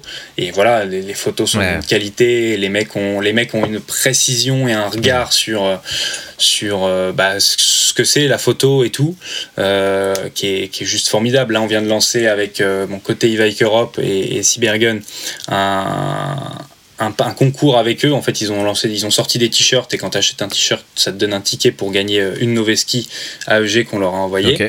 Euh, voilà, c'est pareil. Les mecs, ils ont sorti une campagne qui est, qui est folle. faire. Donc, euh, on n'a pas, on n'a pas vraiment changé notre fusil d'épaule. J'aimerais qu'on arrive à avoir cette qualité-là de vidéo et de photos pour tous les nouveaux produits un petit peu haut de gamme, un petit peu exclusif. Le problème, c'est que ça prend énormément de temps. Une vidéo, c'est beaucoup de temps, beaucoup de budget. Euh, là où faire des photos euh, dans un petit décor, euh, du flingue posé, on le fait au bureau et on s'en sort. Donc le problème, c'est que ça prend du temps, des ressources, de l'équipe, et que c'est pas facile à faire pour tous les produits. Mais globalement, moi, c'est l'esprit que j'essaie de donner euh, à toutes nos coms et c'est vers ça que j'aimerais évoluer. Mais c'est très compliqué pour une société qui a beaucoup de références, qui sort beaucoup de produits. Tu prends euh, bah, Spiritus System ou Ferro Concept parce que c'est un petit peu euh, entre guillemets les patrons là-dedans mhm. aujourd'hui. voilà, ils ont pas tant de rêves que ça. Des nouveaux produits, ils en sortent quasiment jamais. donc en fait, c'est entre guillemets plus simple de se concentrer, de faire des efforts sur euh, sur leurs nouveaux produits. Et en plus, ils restent toujours de 1 dans la même gamme de prix et dans des produits qui sont compatibles entre eux. C'est-à-dire ça va être une nouvelle poche du gilet ou un nouveau gilet à la limite, ce genre de choses. Nous, on a quand même des choses qui n'ont rien à voir. Hmm. C'est-à-dire que tu peux pas, on peut pas faire matcher tous les éléments dans une même vidéo. C'est très compliqué. Hmm. Et en plus, on a les licences qui sont différenciantes. Donc il faut réussir à mettre les licences en avant au même titre. Donc euh, c'est plein de paramètres qui font que des campagnes comme le Scar, on peut en pas en faire tous les quatre matins. Mais euh, bah, je suis content que tu l'aies apprécié. Ouais, non, c'était, très bien. Moi, j'ai, j'ai, vraiment beaucoup aimé. Mais justement, en France, on, a quand même, on est dans un pays qui a quand même une relation assez compliquée avec les armes, les répliques d'armes, etc. Ça n'a pas la même euh, euh, symbolique chez nous. Comment on fait de la communication autour de produits airsoft en France? Bah, bon, nous, du coup, on se concentre sur l'Europe, mais de toute façon, ça, ça revient, on, est, on est basé en mhm. France, donc il y a quand même les mêmes limites. La première limite que, que moi je rencontre aujourd'hui, qui est ultra frustrante, c'est les réseaux sociaux. Mhm. Euh, mais je pense que ça, tout le, monde, tout le monde est au courant. Le nombre de pages qui se sont fait supprimer. Evike aux US s'était fait supprimer sa page. Des Stockage Games, j'en passe, c'est des meilleurs. Là, on a eu euh, Golgeek, un, un, YouTuber français d'Airsoft, qui a eu un, un, mail de YouTube qui lui dit qu'il faut pas qu'il y ait d'armes euh, prises en main pendant ses lives. C'est ultra spécifique, quoi. Donc, moi, aujourd'hui, par exemple, côté Cybergun, j'ai des, je suis sur Instagram, on est shadowban, j'ai des restrictions énormes. C'est-à-dire que j'ai plus la fonction de post collaboratif. C'est-à-dire c'est sa petite fonction quand tu vois par exemple euh, Nike euh, avec machin et avec avec un autre compte, ça je peux plus l'utiliser. C'est-à-dire que tu ne peux plus m'ajouter en tant que collaborateur et moi j'ai même plus la fonction sur l'application. Hein, c'est ça n'existe plus. C'est pas un bug de mon application. Hein, c'est vraiment. Oui, ton shadowban quoi. Genre c'est ouais c'est vraiment ils ont ils ont enlevé une case c'est sur le compte donc ça je peux plus le faire. Euh, on a des on a des posts des fois qui sont supprimés mais sans signalement. C'est-à-dire que c'est à la seconde. Moi, j'ai vu, on avait posté une campagne sur le Glock 17 Gen 5. Je poste la photo et la seconde d'après, elle est supprimée, elle est bloquée.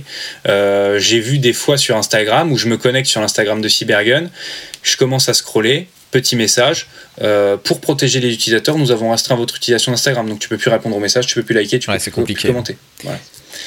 Donc ça, ça c'est la limite, mais ce qui est la plus violente, parce qu'en fait, aujourd'hui, c'est un petit peu le nerf de la guerre, les réseaux sociaux, euh, pour tous les produits. Et en fait, on connaît ces plateformes qui sont des géants, et en fait, quand elles ont décidé quelque chose, ben, que tu sois content, que tu sois pas content, à moins que tu à moins que tu t'appelles Squeezie mm. et que tu travailles dans les bureaux de YouTube, donc c'est l'étage d'au-dessus, c'est plutôt facile. Mais euh, Cybergun, en plus, voilà, n'importe quel modérateur qui passe dessus vite fait, et les modérateurs, je pense, de ces plateformes-là, ils brassent, euh, ils sont obligés de passer sur 15 000, 20 000, 50 000 contenus par semaine, peut-être, j'en sais rien. Tellement il y a de choses, de flux qui sont postés. Bon, bah les mecs, quand ils passent sur une photo de Cybergun, ils voient un fusil. Oui, bah en effet, c'est un mm. fusil. Hop, bonne journée. Et pas, non, c'est un pistolet à billes. Non, non de quoi tu me parles, c'est un fusil. Donc ça, c'est quelque chose qui est la restriction la plus, j'ai envie de dire, la plus impartiale et contre laquelle on a beaucoup de mal à lutter. Après, tu as la vie des, as la vie des gens. C'est-à-dire que tu auras toujours un mec pour dire ouais, mais ça, c'est un truc de militaire refoulé, ou les armes, c'est pas bien, ou tout ça. Mais ça, c'est. On l'affronte euh, en professionnel comme euh, en perso. Hein. Tu as toujours quelqu'un pour, euh, pour te le dire. Et puis, il y a l'aspect légal euh, bon, que, que, tu connais où euh, bon bah voilà où il faut faire attention. Il faut faire attention à pas vendre aux mineurs. Il faut faire attention à ce que euh, parce que moi j'ai plein de gens qui me contactent pour des partenariats. Donc bah moi j'ai été mineur aussi en faisant de l'airsoft. Et tu te dis le mec c'est pas forcément un mauvais mec. Et peut-être qu'il ferait un travail super ou que ça lui ferait super plaisir. Mais bon voilà tu, tu, tu, ne peux pas quoi. Donc c'est pas trop compliqué puisque du coup on fait avec ce qu'on a entre guillemets Euh, et le, point, le point compliqué, c'est les réseaux sociaux où je peux même pas faire de pub sponsorisée. C'est-à-dire que moi, quand je mets ma carte bleue sur l'Instagram de Cybergun, pour essayer de faire une pub et de me dire, allez, je vais mettre 20 euros de, pub sur Instagram, la, la, pub passe même pas le filtre. Donc euh, voilà, c'est ça qui est difficile. Et c'est ça qui nous freine aujourd'hui. c'est compliqué. Euh, plus, plus que les aspects légaux, la vie des gens, parce que du coup, on n'a pas des vraies armes, donc on arrive à vendre. Ça, c'est pas, pas trop trop un problème. Tu vois, moi, si j'ai besoin d'envoyer un produit à quelqu'un en Europe, en Europe demain, en fonction des pays, bon, je fais partie un chronopost, le mec il a sa réplique, c'est hmm. pas un souci, vu que c'est pas une vraie arme. Donc c'est pas tant limitant. Ce qui est vraiment, c'est les, réseaux sociaux, c'est vraiment un C'est vrai que c'est hyper bridant, et comme tu le disais tout à l'heure, c'est des acteurs maintenant, les réseaux sociaux, euh, avec lesquels c'est compliqué de faire sans. Euh, aujourd'hui, sans, sans, la full euh, utilisation des réseaux sociaux, Facebook, Instagram, Twitter, tout ça machin, c'est compliqué. Ouais, moi j'ai vu parce que j'étais allé chez Facebook il y a dans mon ancien travail, euh, j'étais allé chez Facebook pour un, rendez-vous une fois. C'est une forteresse le mm. truc. C'est pas, euh, tu vas pas aller les voir pour leur dire, mon compte il est Shadowban. Mm. Non, non, non. Tu passeras pas la sécurité.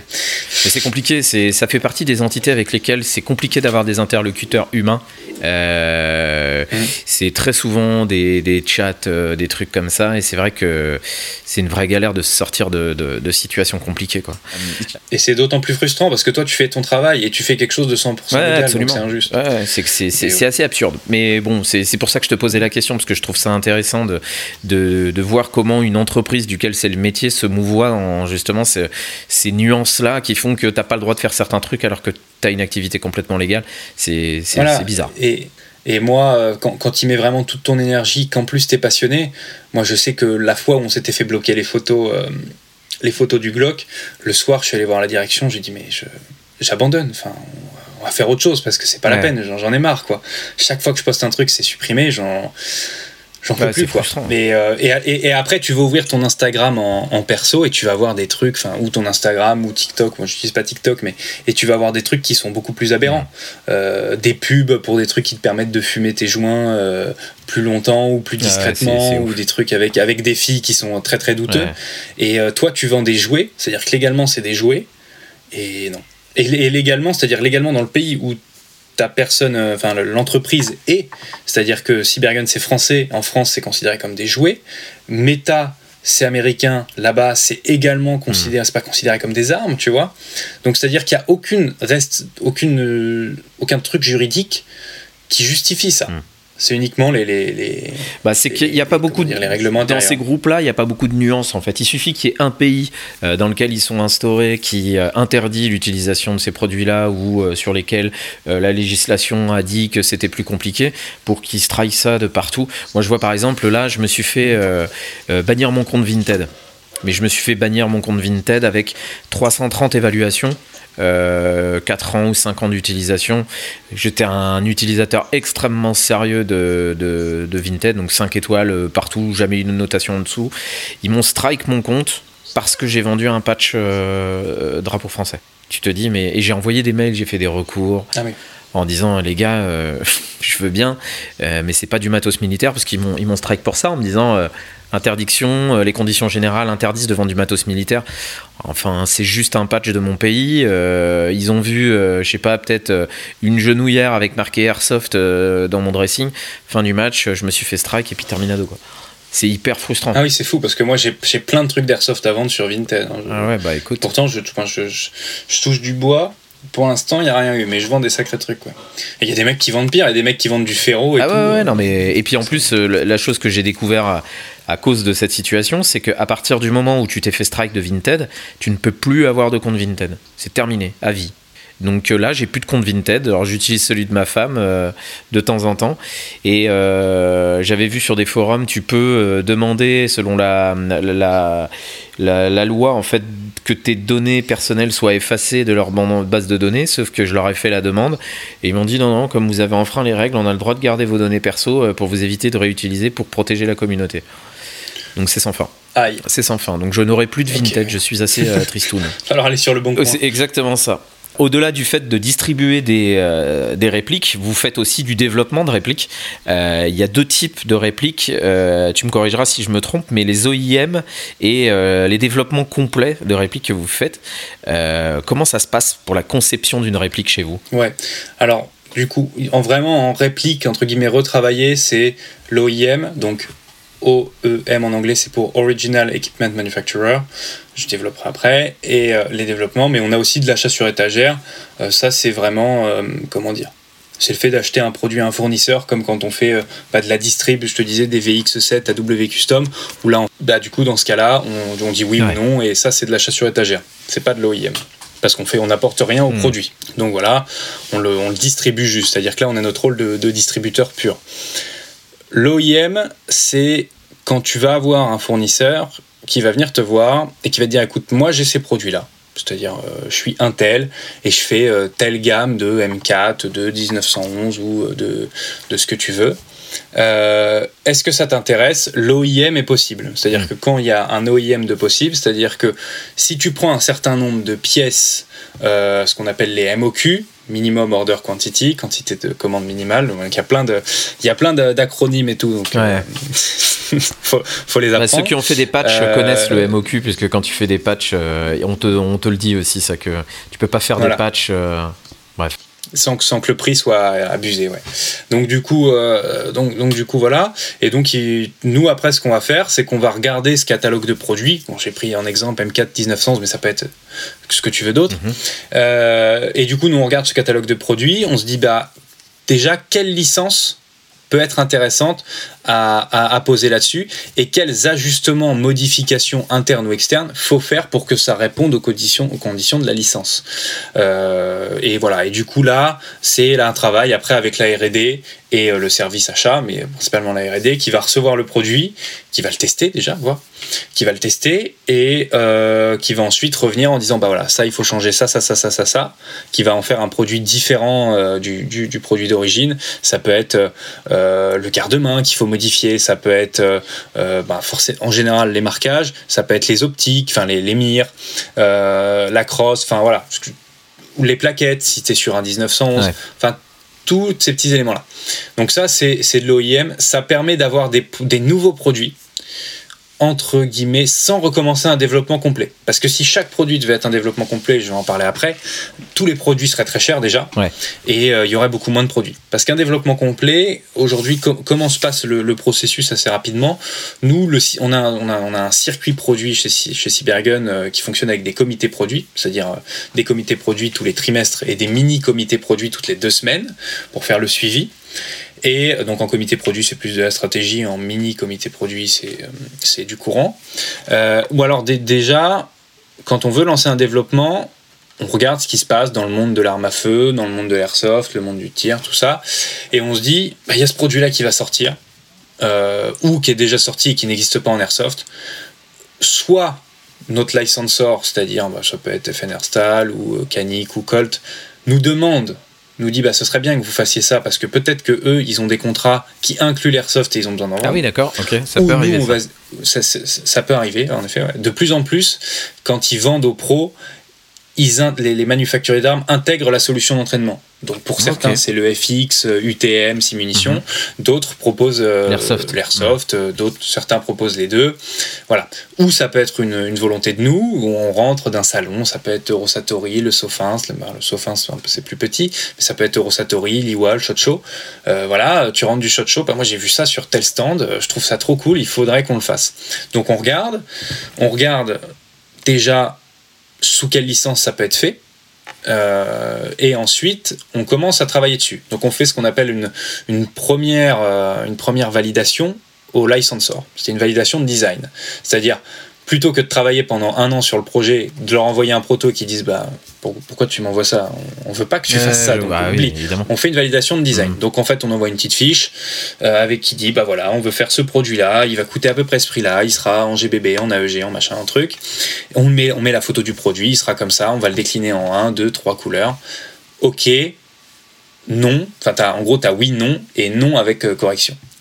Euh, et donc voilà, donc il y, a certains projets qui aujourd'hui ne sont jamais sortis parce qu'on a pris un nom en approbation de design. C'est-à-dire que voilà, il y a des gens aujourd'hui qui disent pourquoi vous sortez pas ça? On peut pas leur répondre parce qu'on nous a dit non. Mais c'est la réalité.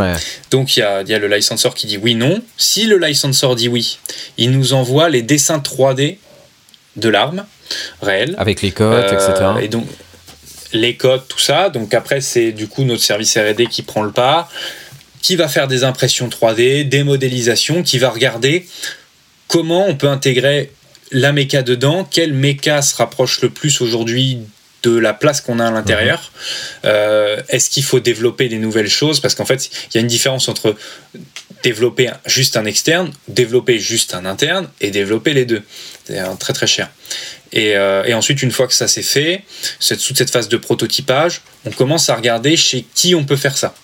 Euh, c'est-à-dire, bah, aujourd'hui, il y en a plein qui sont connus. Tu vois, quand on travaille avec Ares, avec Bolt, avec VFC, avec WE, Bon bah voilà, on regarde le projet, on se dit bah attends ça c'est un AEG, euh, on aimerait qu'il soit en EBBR.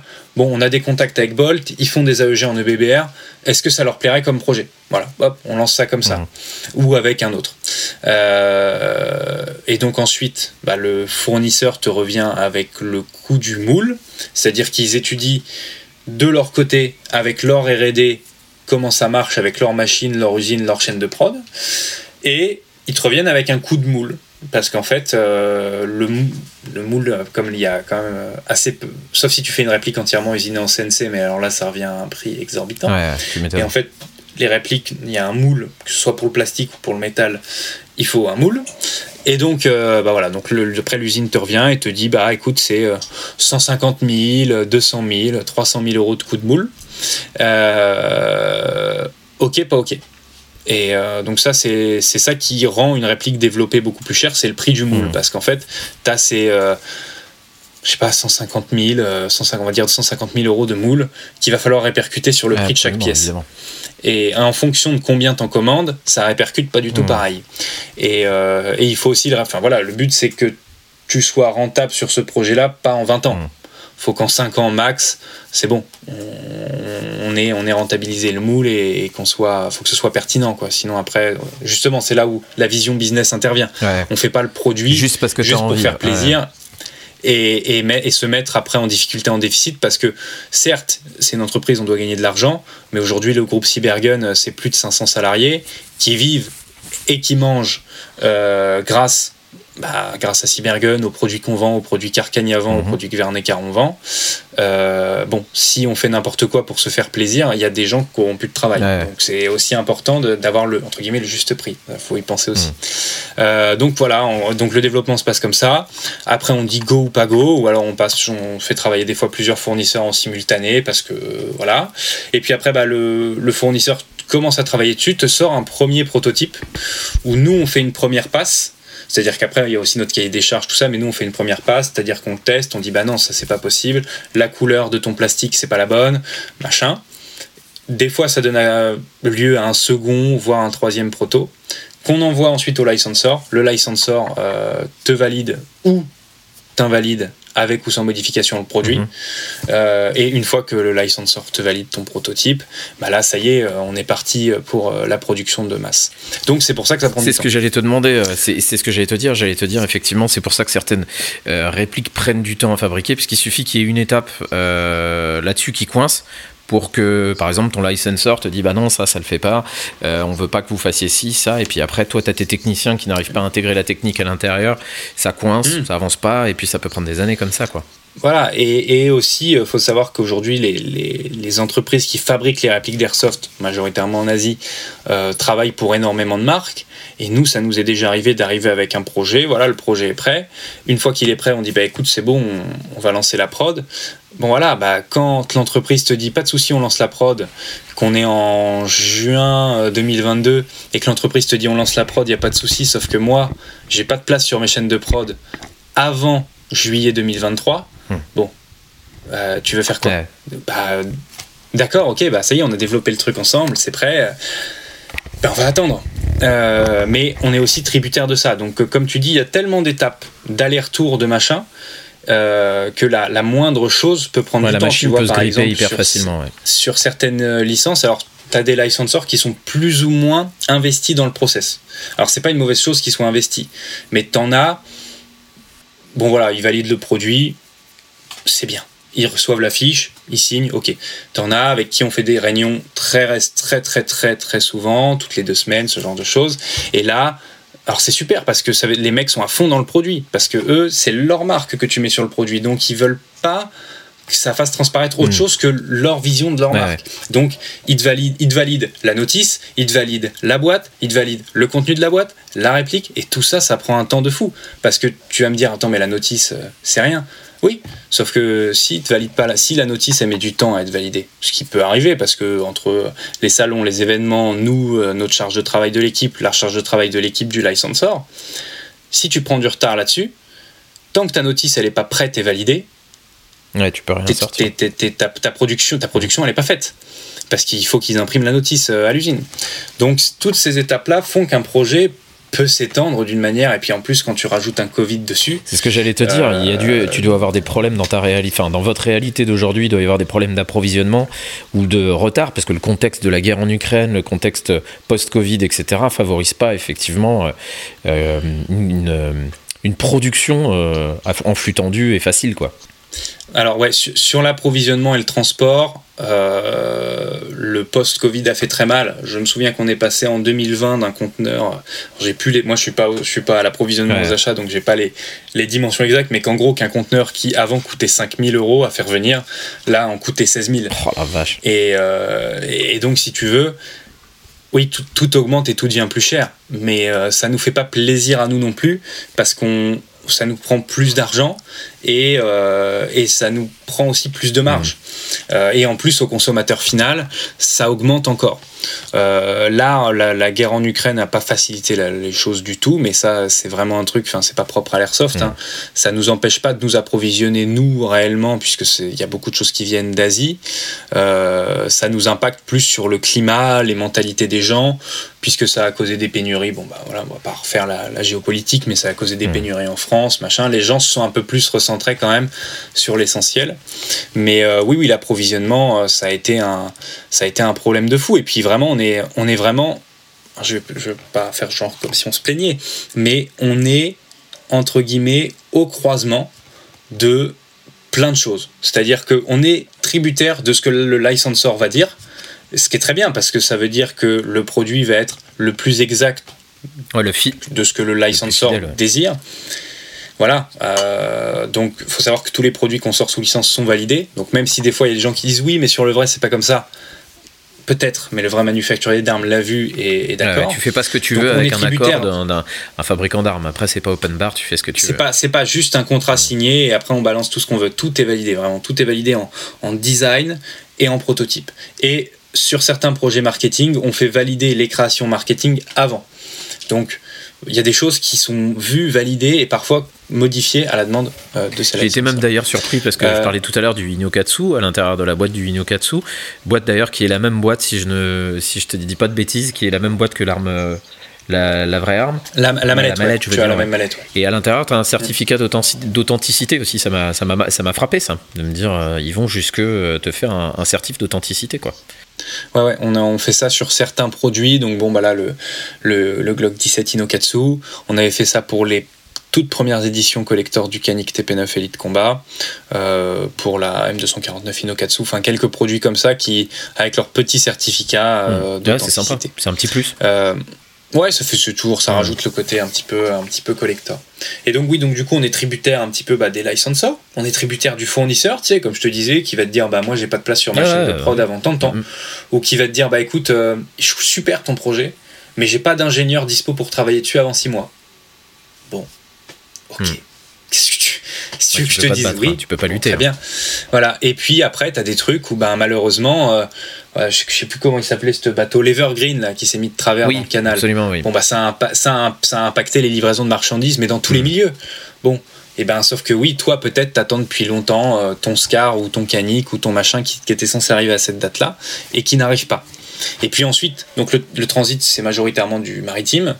Donc il y a le temps de transit maritime qui des fois varie parce que quand le bateau part, nous on a, on a ce qu'on appelle donc un ETD, Estimate Time of Departure, c'est-à-dire c'est le moment où le bateau part, un ETA, Estimated mm. Time of Arrival, c'est le moment où le bateau arrive, et ensuite on a un ETA à notre, à notre entrepôt mm. qui nous permet de savoir en fait quand la marchandise va être dispo euh, pour l'envoyer aux boutiques. Et ça, des fois, le temps entre euh, l'ETA, l'ETA du port et l'ETA du logisticien, il s'allonge il s'allonge, il s'allonge. Parce qu'en fait, il faut le temps que le bateau arrive, il faut que le conteneur soit déchargé, il faut que le conteneur soit vérifié par la douane, et ça, ça peut être très long, mhm. parce que des fois, la douane, il bloque le conteneur pour vérifier ce que c'est, parce qu'on ne fait pas importer des patates. Mhm. Euh, donc, il faut que la douane vérifie. la douane vérifie bien, bien, C'est toi qui m'expliquais que, euh, je sais plus si c'est toi ou quelqu'un d'autre qui m'expliquait que la douane, mhm. quand ils ouvraient euh, un conteneur, en général, ils récupéraient une réplique en général, ouais, ils nous prennent un produit euh, de chaque par, euh, pour archive. Ouais, globalement. J'imagine que c'est lié au saisie, au machin, pour pouvoir avoir un modèle de référence. Ou alors les douaniers vont se faire des petites dominicales euh, le, le, dimanche tranquillou bilou. Peut-être. bon, en tout cas, ça, n'arrive pas à 100% des cas, mais c'est très commun ouais, sur, sur les nouveaux produits et tout. Et donc, bah, du coup, voilà, tu es soumis donc, à la douane. Ensuite, à ton transporteur qui va récupérer le, la marchandise, qui va l'amener à notre logisticien, notre logisticien qui va faire la prise en charge de la marchandise, qui va ajouter la référence, qui va l'ajouter en stock. Donc tout ça peut rajouter énormément de temps entre le moment où le produit a touché le sol français et le moment où il est dans les boutiques. Enfin, énormément de temps. Ça peut, ça peut être magnifique et fait fait tout en une semaine ou ça peut prendre un mois et demi. C'est déjà arrivé. Donc, euh, donc on est tributaire de pas mal de choses. Ouais, je vois ça. Après, il y, a une anecdote euh, en parlant de conception de, de, de, réplique. Il y a une, anecdote que tu m'avais déjà racontée sur un prototype euh, qu'il faut absolument ah que tu nous racontes. Alors, du coup, toujours dans ce, dans ce process de validation, comme je te disais, on envoie un proto. Toujours. Ouais. 99% du temps, sauf s'il y a des besoins spécifiques, le licensor qui reçoit notre prototype le garde. Pour, euh, bah, pour archive aussi, parce que c'est des produits de leur marque. Donc là, on avait reçu un, c'était il y a à peu près euh, un an, un an et demi, deux ans, on avait reçu un, prototype d'une réplique qu'on allait sortir, qu'on avait besoin de faire valider. Mais comme c'était le mhm. seul prototype qu'on avait, on avait besoin de le faire valider et que le licensor nous le renvoie pour que moi je puisse faire mes photos, ma communication, tout ça. Et c'est un produit qui n'était pas sorti. Mais quand je te dis qu'il n'était pas sorti, c'est pas qu'il n'était pas sorti en France, c'est qu'il n'était pas sorti dans le monde. Il n'y en avait pas aux US. Il n'était même pas développé, il était encore en développement. quoi. C'était encore un proto. il n'était pas sorti aux US, il n'était pas sorti en France, il n'était pas sorti en Asie, il n'était pas sorti en Europe. Bon, bref, voilà. Donc on, l'envoie, machin, process normal. Et puis un week-end, je me souviens, j'étais un déplacement pour le travail. J'ai un collègue qui m'envoie en, déconnant une capture d'écran d'un site de, de, vente de répliques d'occasion. M'envoie une capture d'écran avec cette réplique-là et il me dit Tiens, t'as vu, le mec, il a écrit qu'il vendait ce produit-là. Est-ce que c'est du bullshit pour euh, le vendre plus facilement et qu'il a mis un nom un petit peu aguicheur parce que les gens attendent le produit? Ou est-ce qu'il le vend vraiment?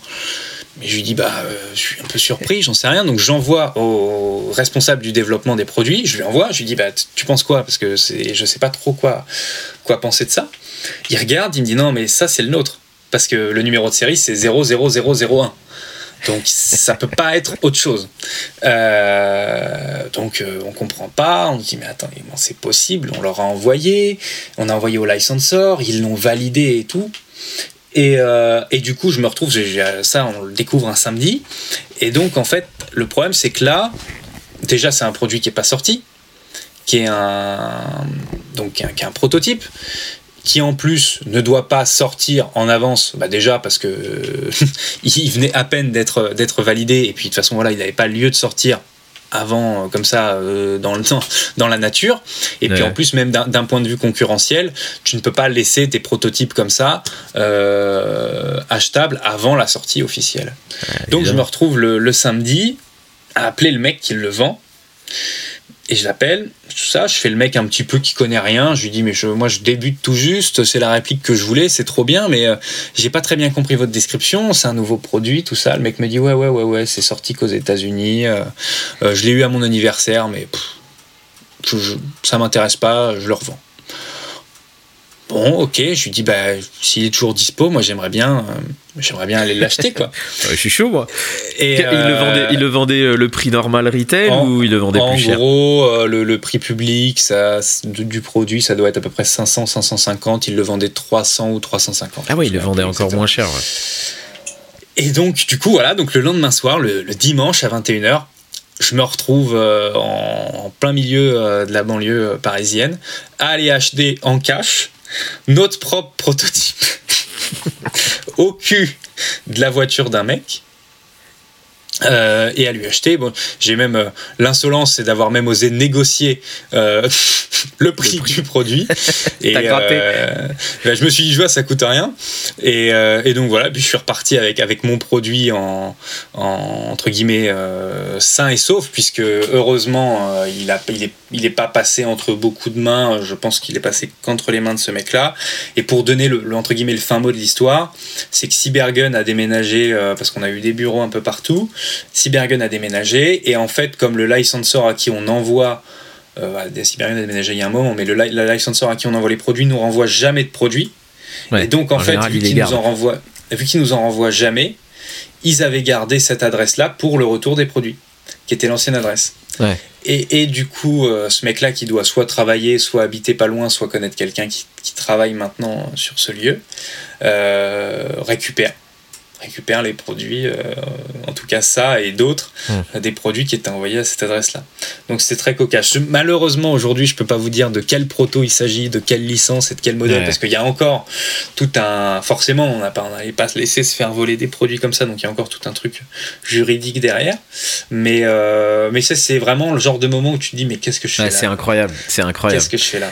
Quand tu m'avais raconté cette anecdote-là, ça m'avait fait beaucoup rire. Hein. C'est très insolite mm. de se retrouver à acheter un proto au cul d'une bagnole d'un mec, tu sais pas comment il a fait pour le récupérer. C'est ouais, Puis le mec, le mec qui t'explique, alors que le mec sait très bien ce qu'il vend, et le mec te dit non, mais bah oui. ouais, je crois qu'il est pas encore sorti, ou j'ai pas trop compris, il est sorti qu'aux États-Unis et tout.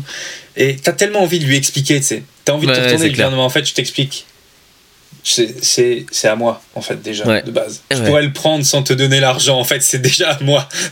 Donc euh, et, euh, et, voilà. Donc euh, et sans, sans, sans, briser trop la confidentialité c'est quoi les futurs projets de Cybergun? Alors dans, dans, les choses qu'on a déjà annoncées il y a entre un truc sympa FAL GBBR M249 GBBR FAMAS GBBR et mhm. plein d'autres produits ça c'est ce qu'on a montré à l'IWA on fait rentrer deux nouvelles licences. Donc, il y en a une qu'on a déjà annoncée, c'est Century Arms. Il y en a une deuxième sur laquelle on travaille, où pour l'instant, malheureusement, tant que c'est pas signé, je peux rien dire, mais on fait rentrer une deuxième licence très sympa. Euh, et on va développer là vraiment dans, dans les mois à venir. On va vraiment mettre l'accent sur le contenu des boîtes et les éditions collector. C'est-à-dire qu'on on va sortir aussi des nouveaux produits, mais il y a des produits qui existent déjà qu'on va sortir en édition collector. Alors ça va être avec des gravures spécifiques, avec des plaquettes spécifiques, avec des contenus boîtes différents, des patchs collector, ce genre de choses, mhm. pour essayer un petit peu de diversifier certains produits qui, euh, on en parlait plus tôt, qui sont peut-être pas forcément connus, ou qui n'ont pas forcément d'intérêt de mhm. plus-value parce que ça fait longtemps qu'ils sont sur le marché et les gens bon, on se disent bon on connaît, voilà. C'est pour essayer un petit peu de dynamiser, d'apporter quelque chose aux joueurs, c'est-à-dire bah tu vois comme, comme ton Glock euh, Inokatsu que que, tu as, bon, bah, tu as une mhm. boîte sympa. Tu vois, ça te fait plaisir parce que la, la mallette, tu vas la garder. Donc on va aussi essayer de mettre l'accent là-dessus. Après, on a, on a toujours des, des, des, projets, des développements en cours dont je peux pas parler parce que tu as justement tout cet aspect licensor et tout, et où je peux pas me permettre de dire, bah écoute, on va sortir ça alors que ça se trouve demain le licensor va dire bah non. Ouais, c'est sûr. Euh, et là c'est là où tu déçois les gens. C'est vraiment mm. les. je pense aussi pour revenir très rapidement au, fait que les gens parfois ont un problème avec Cybergun, c'est que ça nous est déjà arrivé de communiquer trop tôt sur des projets parce que même nous en interne on pense que ça va sortir bientôt. On est. Tu parles du FAMAS à mot couvert. Je, je, pense entre autres au FAMAS mm. et euh, les, les, gens regardent ça en travers de la gorge mais il faut savoir qu'au moment où on communique sur le truc on communique pas sur le truc exprès pour euh, sortir le truc dans super longtemps ou parce qu'on pense qu'on va pas le sortir. si on communique sur le, on communique sur le projet, c'est qu'on y croit sincèrement. Et après, mm. bon, tu as des projets, comme je t'expliquais, qui peuvent rencontrer plein de problèmes mm. et, sortir plus tard. Ou euh, dans, dans des versions. Euh, on, a eu, on a eu récemment un produit, toujours pareil, sans, citer le, produit et le licensor, validé en, en approbation de design, refusé en approbation de proto et pas pour des soucis. C'est-à-dire que le produit est 100% conforme et tout. Et tu vas avoir un nom, alors pour X raisons que je peux pas te dire, que je peux pas mhm. dire ici en tout cas, et, euh, et, voilà. Tu as plein de freins comme ça. Et c'est toujours le souci de communiquer trop tôt. Mais ça, c'est des choses qu'on apprend. Et aujourd'hui, euh, on, on, on apprend de nos erreurs et on communique uniquement sur les produits qui sont validés, confirmés, euh, dont on sait qu'ils vont sortir à peu près bientôt. Après, euh, pareil, on retombe sur l'approvisionnement. Des fois, c'est un petit peu décalé, mais globalement, on arrive, on arrive à avoir quelque chose de, correct. Après, je peux comprendre l'enthousiasme d'une équipe aussi qui travaille sur un projet pendant longtemps, euh, qui est très enthousiaste à l'idée de sortir un produit quand le, quand le truc est bien avancé dans les tuyaux, que tout va bien, bah, t'as ouais, as envie d'en faire croquer un peu la, communauté, donc tu l'annonces, et puis après, tu nous l'as très bien expliqué tout à l'heure, c'est qu'on voit le nombre de d'acteurs et de, de, variables en fait qu'il faut prendre en, compte lors de la, de la conception d'un produit. Si ça grippe au bout d'un moment, bon, ouais, c'est pas. Oh oui, c'est bah, ça, ça bloque tout. Récemment, on a vu euh, arriver un petit nouveau dans, le, domaine de l'airsoft. On a vu arriver la plateforme Evic, euh, qui était une plateforme assez connue déjà aux États-Unis, donc euh, plateforme de vente de, de, de, produits airsoft. Aujourd'hui, maintenant, on a Evic Europe qui a débarqué. Initialement, vous distribuez des répliques aux États-Unis via euh, Evike, enfin Evike, ça se dit Evike peut-être, Evike US. En français, on aurait tendance à dire Evike et les Américains vont te dire Evic. Ah ouais? Bon bah tu vois. Donc, mais, mais, du coup, c'est vous qui avez développé le, le site, le site euh, d'Evike ou d'Evic Europe, c'est ça? Ouais, alors du coup, comme tu l'as très bien dit, Evike, c'est notre distributeur aux États-Unis. Donc euh, c'est un, partenaire très fort euh, sur, euh, sur place. C'est vraiment, un très très bon partenaire. Et il y a quand même beaucoup de gens, parce que bon, Evike, en plus d'être un shop, ils ont une renommée aujourd'hui mondiale. C'est un très très gros acteur de l'airsoft. Tout le monde connaît, enfin en tout cas beaucoup de gens connaissent. Et il y a plein de produits qu'ils font, qu'ils distribuent, que les gens voulaient avoir en Europe. Le seul souci, c'est qu'il y avait des choses sur le site Diva IQS qui ne sont pas exportables hors des États-Unis tu avais des choses qui étaient exportables, mais là tu payes des frais de port énormes et des frais de douane. Et, donc ça rendait une partie des produits catalogue inaccessibles. Mhm. Et puis surtout, le site était vraiment fait bah, pour les gens qui habitent aux États-Unis. Et donc, euh, partant de ce constat-là, on a travaillé avec les équipes d'Ivike, on a créé une, nouvelle branche euh, qui s'appelle Ivike Europe, Evike Europe, ça fait partie du groupe Cybergun, mais c'est une équipe complètement à part. C'est-à-dire que euh, dans nos bureaux à Suresnes, tu as un bureau qui est dédié à Evike Europe et c'est des gens qui travaillent à 100% sur Evike Europe. Il y a quelques fonctions, quelques personnes qui ont des fonctions transverses, Cybergun B2B et Evike Europe, j'en fais partie sur euh, la gestion avec les influenceurs, euh, les événements, ce genre de choses. Mais c'est, euh, voilà, il y a moi et puis peut-être une ou deux personnes. Mais globalement, c'est vraiment, c'est comme une entreprise à part. C'est-à-dire qu'ils font leurs trucs, leurs offres, mhm. ils passent leurs commandes chez Cybergun et chez d'autres fournisseurs, puisqu'ils n'ont pas que du Cybergun sur Evike Europe. et entre guillemets, voilà, c'est c'est nous qui sommes à l'origine du projet. Euh, enfin, c'est nous, c'est Cybergun, quoi. Et, euh, aujourd'hui, c'est une équipe à part. C'est pas la même équipe qui va avec US. Mhm. Hein, c'est bien quelque chose de, différent. Euh, mais on est évidemment en lien très fort avec qui va avec US. Et, voilà. Et le but, c'est d'arriver à proposer la même chose à, terme que Skyvai, que toutes ces références, toutes ces licences, tous ces produits un petit peu exclusifs. Et on a entre guillemets une fonction de dropshipping. Alors le dropshipping en général c'est mal vu, mais là, croyez-moi, c'est cool. Euh, où en fait on profite d'une partie des entrepôts aux US d'Evike, euh, où on a un stock qui est dédié Evike Europe. Et du coup, en, gros, quand tu commandes un produit en dropshipping dans le, depuis l'entrepôt aux USA, tu payes pas de surplus. Ton produit, voilà, c'est-à-dire que par exemple tu commandes, j'en sais rien, tu commandes une M4 euh, qui est en stock Europe et euh, un produit Tarant Tactical qui est dispo qu'en dropshipping. Euh, alors tu vas recevoir d'abord ta M4 et ton colis en dropshipping, tu vas le recevoir une ou deux semaines après, le temps que nous on fasse la commande, qu'on fasse venir la palette, tout ça. Euh, parce qu'on fait des commandes groupées, c'est-à-dire à toutes les fins de mhm. semaine, on fait une commande de dropshipping. et tu vas le recevoir un petit peu plus tard, mais pas de surplus de frais de port, pas de frais de douane, rien. Mhm. Donc c'est quand même un bel avantage. c'est un vrai confort. Voilà. Donc, mais je, crois, de ce que j'ai compris, que mon collègue Max, du coup, d'Ivike Europe, euh, j'espère pourra bientôt te parler de tout ça euh, dans Tactical Cast. Avec, grand plaisir. Avec grand, grand plaisir. Euh, D'ailleurs, le lancement de d'Ivike Europe, j'avais trouvé très sympa. j'ai passé une commande pour tester, etc. Déjà, j'ai été assez impressionné des délais de livraison parce que j'ai commandé, je sais pas, un lundi, j'ai reçu le colis le mercredi matin. donc, soit ils habitent juste à côté de chez moi et je les ai pas vus, mais en tout cas, en termes de rapidité, d'envoi, j'ai été impressionné. Et puis le petit patch euh, euh, Launch Contributor, c'est ça? Je crois que c'est. Euh, Ouais, t'avais des trucs launch, euh, t'avais un patch pour les 500 premières commandes. Enfin, il y a, y a, vraiment eu un parcours utilisateur réfléchi. Ouais, j'ai trouvé ça de très bienvenue, sympa. la petite carte DeviceQS. Ouais. ouais j'ai trouvé ça très sympa. Je te l'avais dit d'ailleurs euh, une fois quand je t'avais eu au téléphone. Euh, j'avais trouvé ça très très, très cool. C'est appréciable en, en, tout cas en tant que joueur de se dire que, enfin de joueur en tant que client, que que l'entité en face essaie de faire des choses, etc. et de créer une communauté autour d'eux. J'ai vu aussi qu'il y avait des. Bon, j'aurais plus l'occasion effectivement d'en parler avec avec ton collaborateur, mais j'ai vu des choses sur les réseaux et tout ça qui était très sympa. Donc euh, ça manque un petit peu. Ouais, en fait. Euh, ce, ce, type d'action. On, on, essaie, euh, il y a déjà y a beaucoup de passionnés dans l'équipe euh, d'Ivike Europe, euh, donc ça, ça aide. Et puis c'est difficile, tu vois. As, alors certes, on a entre guillemets un nom c'est-à-dire celui euh, d'Ivike. Mais euh, en Europe, tu as tellement de boutiques et de shops en ligne qu'aujourd'hui c'est Hmm. difficile. Donc euh, il faut essayer de faire des trucs un peu peu sympas. cool, pour créer une C'est- communauté, c'est- hein. C'est le jeu, quoi. Ouais. Euh, donc euh, accompagner l'utilisateur, avoir la petite lettre, ça dans tous les colis, ça fait toujours super plaisir. Euh, bon, moi je t'avoue que du coup j'en suis arrivé à saturation parce que je commande aussi sur Evike Mhm. Europe moi en, en perso. Ouais. Du coup à chaque fois je reçois une lettre. Donc je sais plus quoi. J'en ai déjà donné à tous mes potes, je sais plus quoi en foutre. Je, je suis là, je suis là, je, je crois que sur ma table de nuit j'ai genre 5 patchs bon, où les mettre Ouais, c'est ça. Donc euh, je vais les revendre à. Ouais, c'est ça. Euh, donc euh, non non mais c'est c'est vraiment une équipe super cool. Nous au marketing on fait pas mal de choses avec Evike Europe parce que le service marketing dont je fais partie c'est le service marketing du groupe. Donc on est fonction support de plein d'entités. Donc du B2B avec Cybergun, aussi de, de Vernet Caron, d'Arcania et d'Evike Europe. Donc on travaille beaucoup ensemble. Mhm. Euh, Parce que tous ces groupes que tu as cités font partie de la même, euh, de- du, même groupe. tout, tout ça Mhm. fait partie de Cybergun, ouais.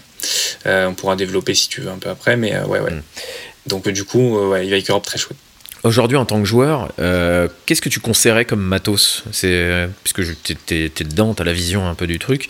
Qu'est-ce que tu conseillerais à quelqu'un qui, par exemple, se lancerait dans l'airsoft ou euh, voudrait s'acheter du matos? C'est super difficile. Je pense que c'est ce que tout le monde te dira. C'est une réponse. Ça n'a pas vraiment de Ouais. réponse. faut déjà que la personne sache ce qu'elle. euh, C'est horrible. J'ai l'impression de faire la réponse de Dink Chavez parce que j'ai écouté, euh, j'ai écouté le podcast Ouais, ça. Mais il faut déjà que la personne sache ce qu'elle veut, quelle est son inspiration, quelle est. Tu vois, si tu prends quelqu'un comme moi qui était fan de Stargate, c'est plutôt facile. Si tu prends quelqu'un qui te dit bah euh, rien, j'ai juste envie de jouer, c'est super dur. Donc moi, je pense que la personne doit définir son budget, voir ce qui lui fait euh, plaisir. Et puis, euh, qu'est-ce qui, qu'est-ce qui lui fait Ouais, c'est envie coup de cœur, quoi. et puis après, vraiment, Mm. un- Internet, c'est, c'est, il y a tellement de forums. Alors, ça pousse à chercher. Bon, heureusement, on a ChatGPT qui va pouvoir asservir l'humanité et tout faire à notre place. Mais en tout cas, Ah, ça m'angoisse à fond ce truc-là. ça fait terriblement peur aussi. Euh, mais du coup, en tout cas, euh, il faut chercher un petit peu, il faut chercher dans les, dans les groupes, les forums, euh, tout ça. Et, et enfin, j'ai pas, j'ai pas de bon matos à, à conseiller. Moi, aujourd'hui, ce que je trouve, j'adore les GBBR, mais j'adore aussi les AEG parce que ça marche partout. Je suis plutôt un aficionados du gear un petit peu rare, un petit peu cher, donc c'est pas du tout ce que tu vas conseiller à un débutant. Donc, faut vraiment. Aujourd'hui, on a des, co- des copies. Je pense, tu vois, on parlait des contrefaçons de Surfire tout à l'heure. On a des copies de Ouais, matos qui sont d'une qualité euh, exceptionnelle. Enfin, il y a des, ce que fait, Ouais, ce que fait TMC, chez Kings Gear, euh, ce genre de marque, c'est très très honnête pour, pour le loisir qu'on a. Mm. Donc, euh, faut, faut réussir. Et surtout pour la différence de prix, euh, la différence de prix pour un joueur euh, airsoft n'est pas forcément justifiée. Euh, tu prends souvent quand on parle de TMC, on parle des, des- des PCU, des vestes PCU. Tu prends une Patagonia ou une Orc qui est à 500 balles et tu Douce- tu doucement avec Patagonia, à- doucement. pas sur la tête. On a dit pas les amis. Voilà. Euh, tu, ouais, tu prends la Patagonia ou la Orc à 500 euros et tu prends la TMC à 80 euros pour un joueur qui va jouer euh, certaines parties le dimanche, ça vaut pas forcément le coup d'investir là-dedans. C'est pas pareil. T'as pas l'étiquette, t'as pas le, pas la couleur, t'as pas voilà. Moi, j'ai ma PCU derrière, donc je suis obligé de tenir ce discours. Mais... Ah non, mais je, je, oui, complètement. En effet, le, en plus aujourd'hui, on a des, des copies et ben, par exemple du, j'ai vu il y a pas longtemps passer les les combats 7 Emerson. Aujourd'hui, c'est fait sous licence mhm. multicam.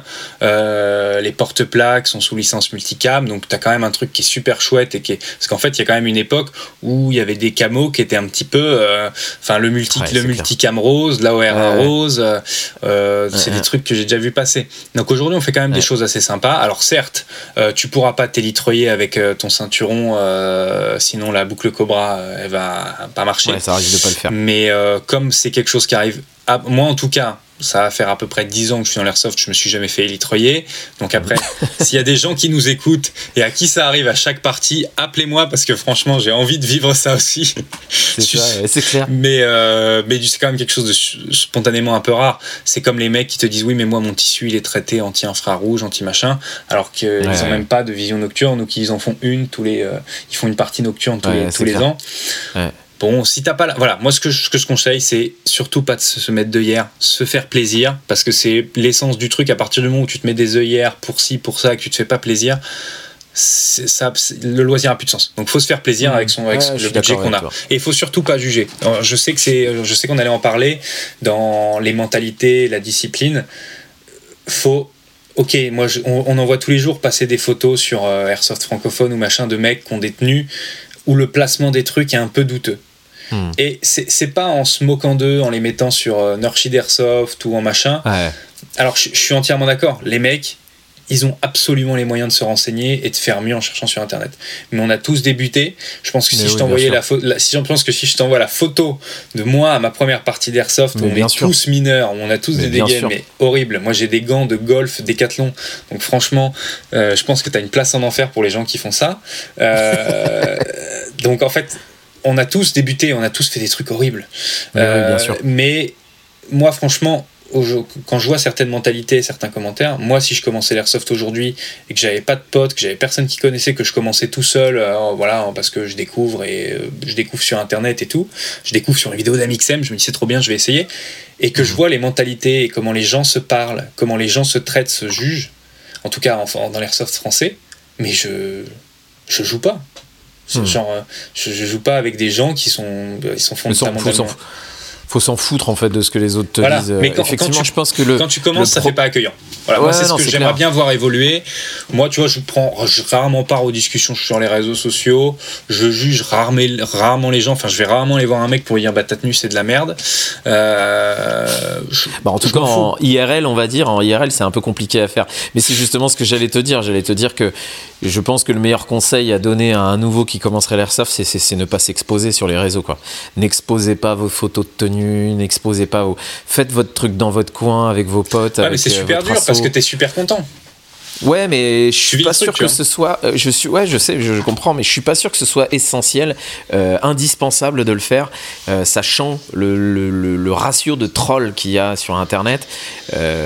faut, faut s'attendre aussi derrière à se faire, à se faire déglinguer. Quoi. Alors des fois, des fois, c'est légitime. Des fois, tu as des, hein.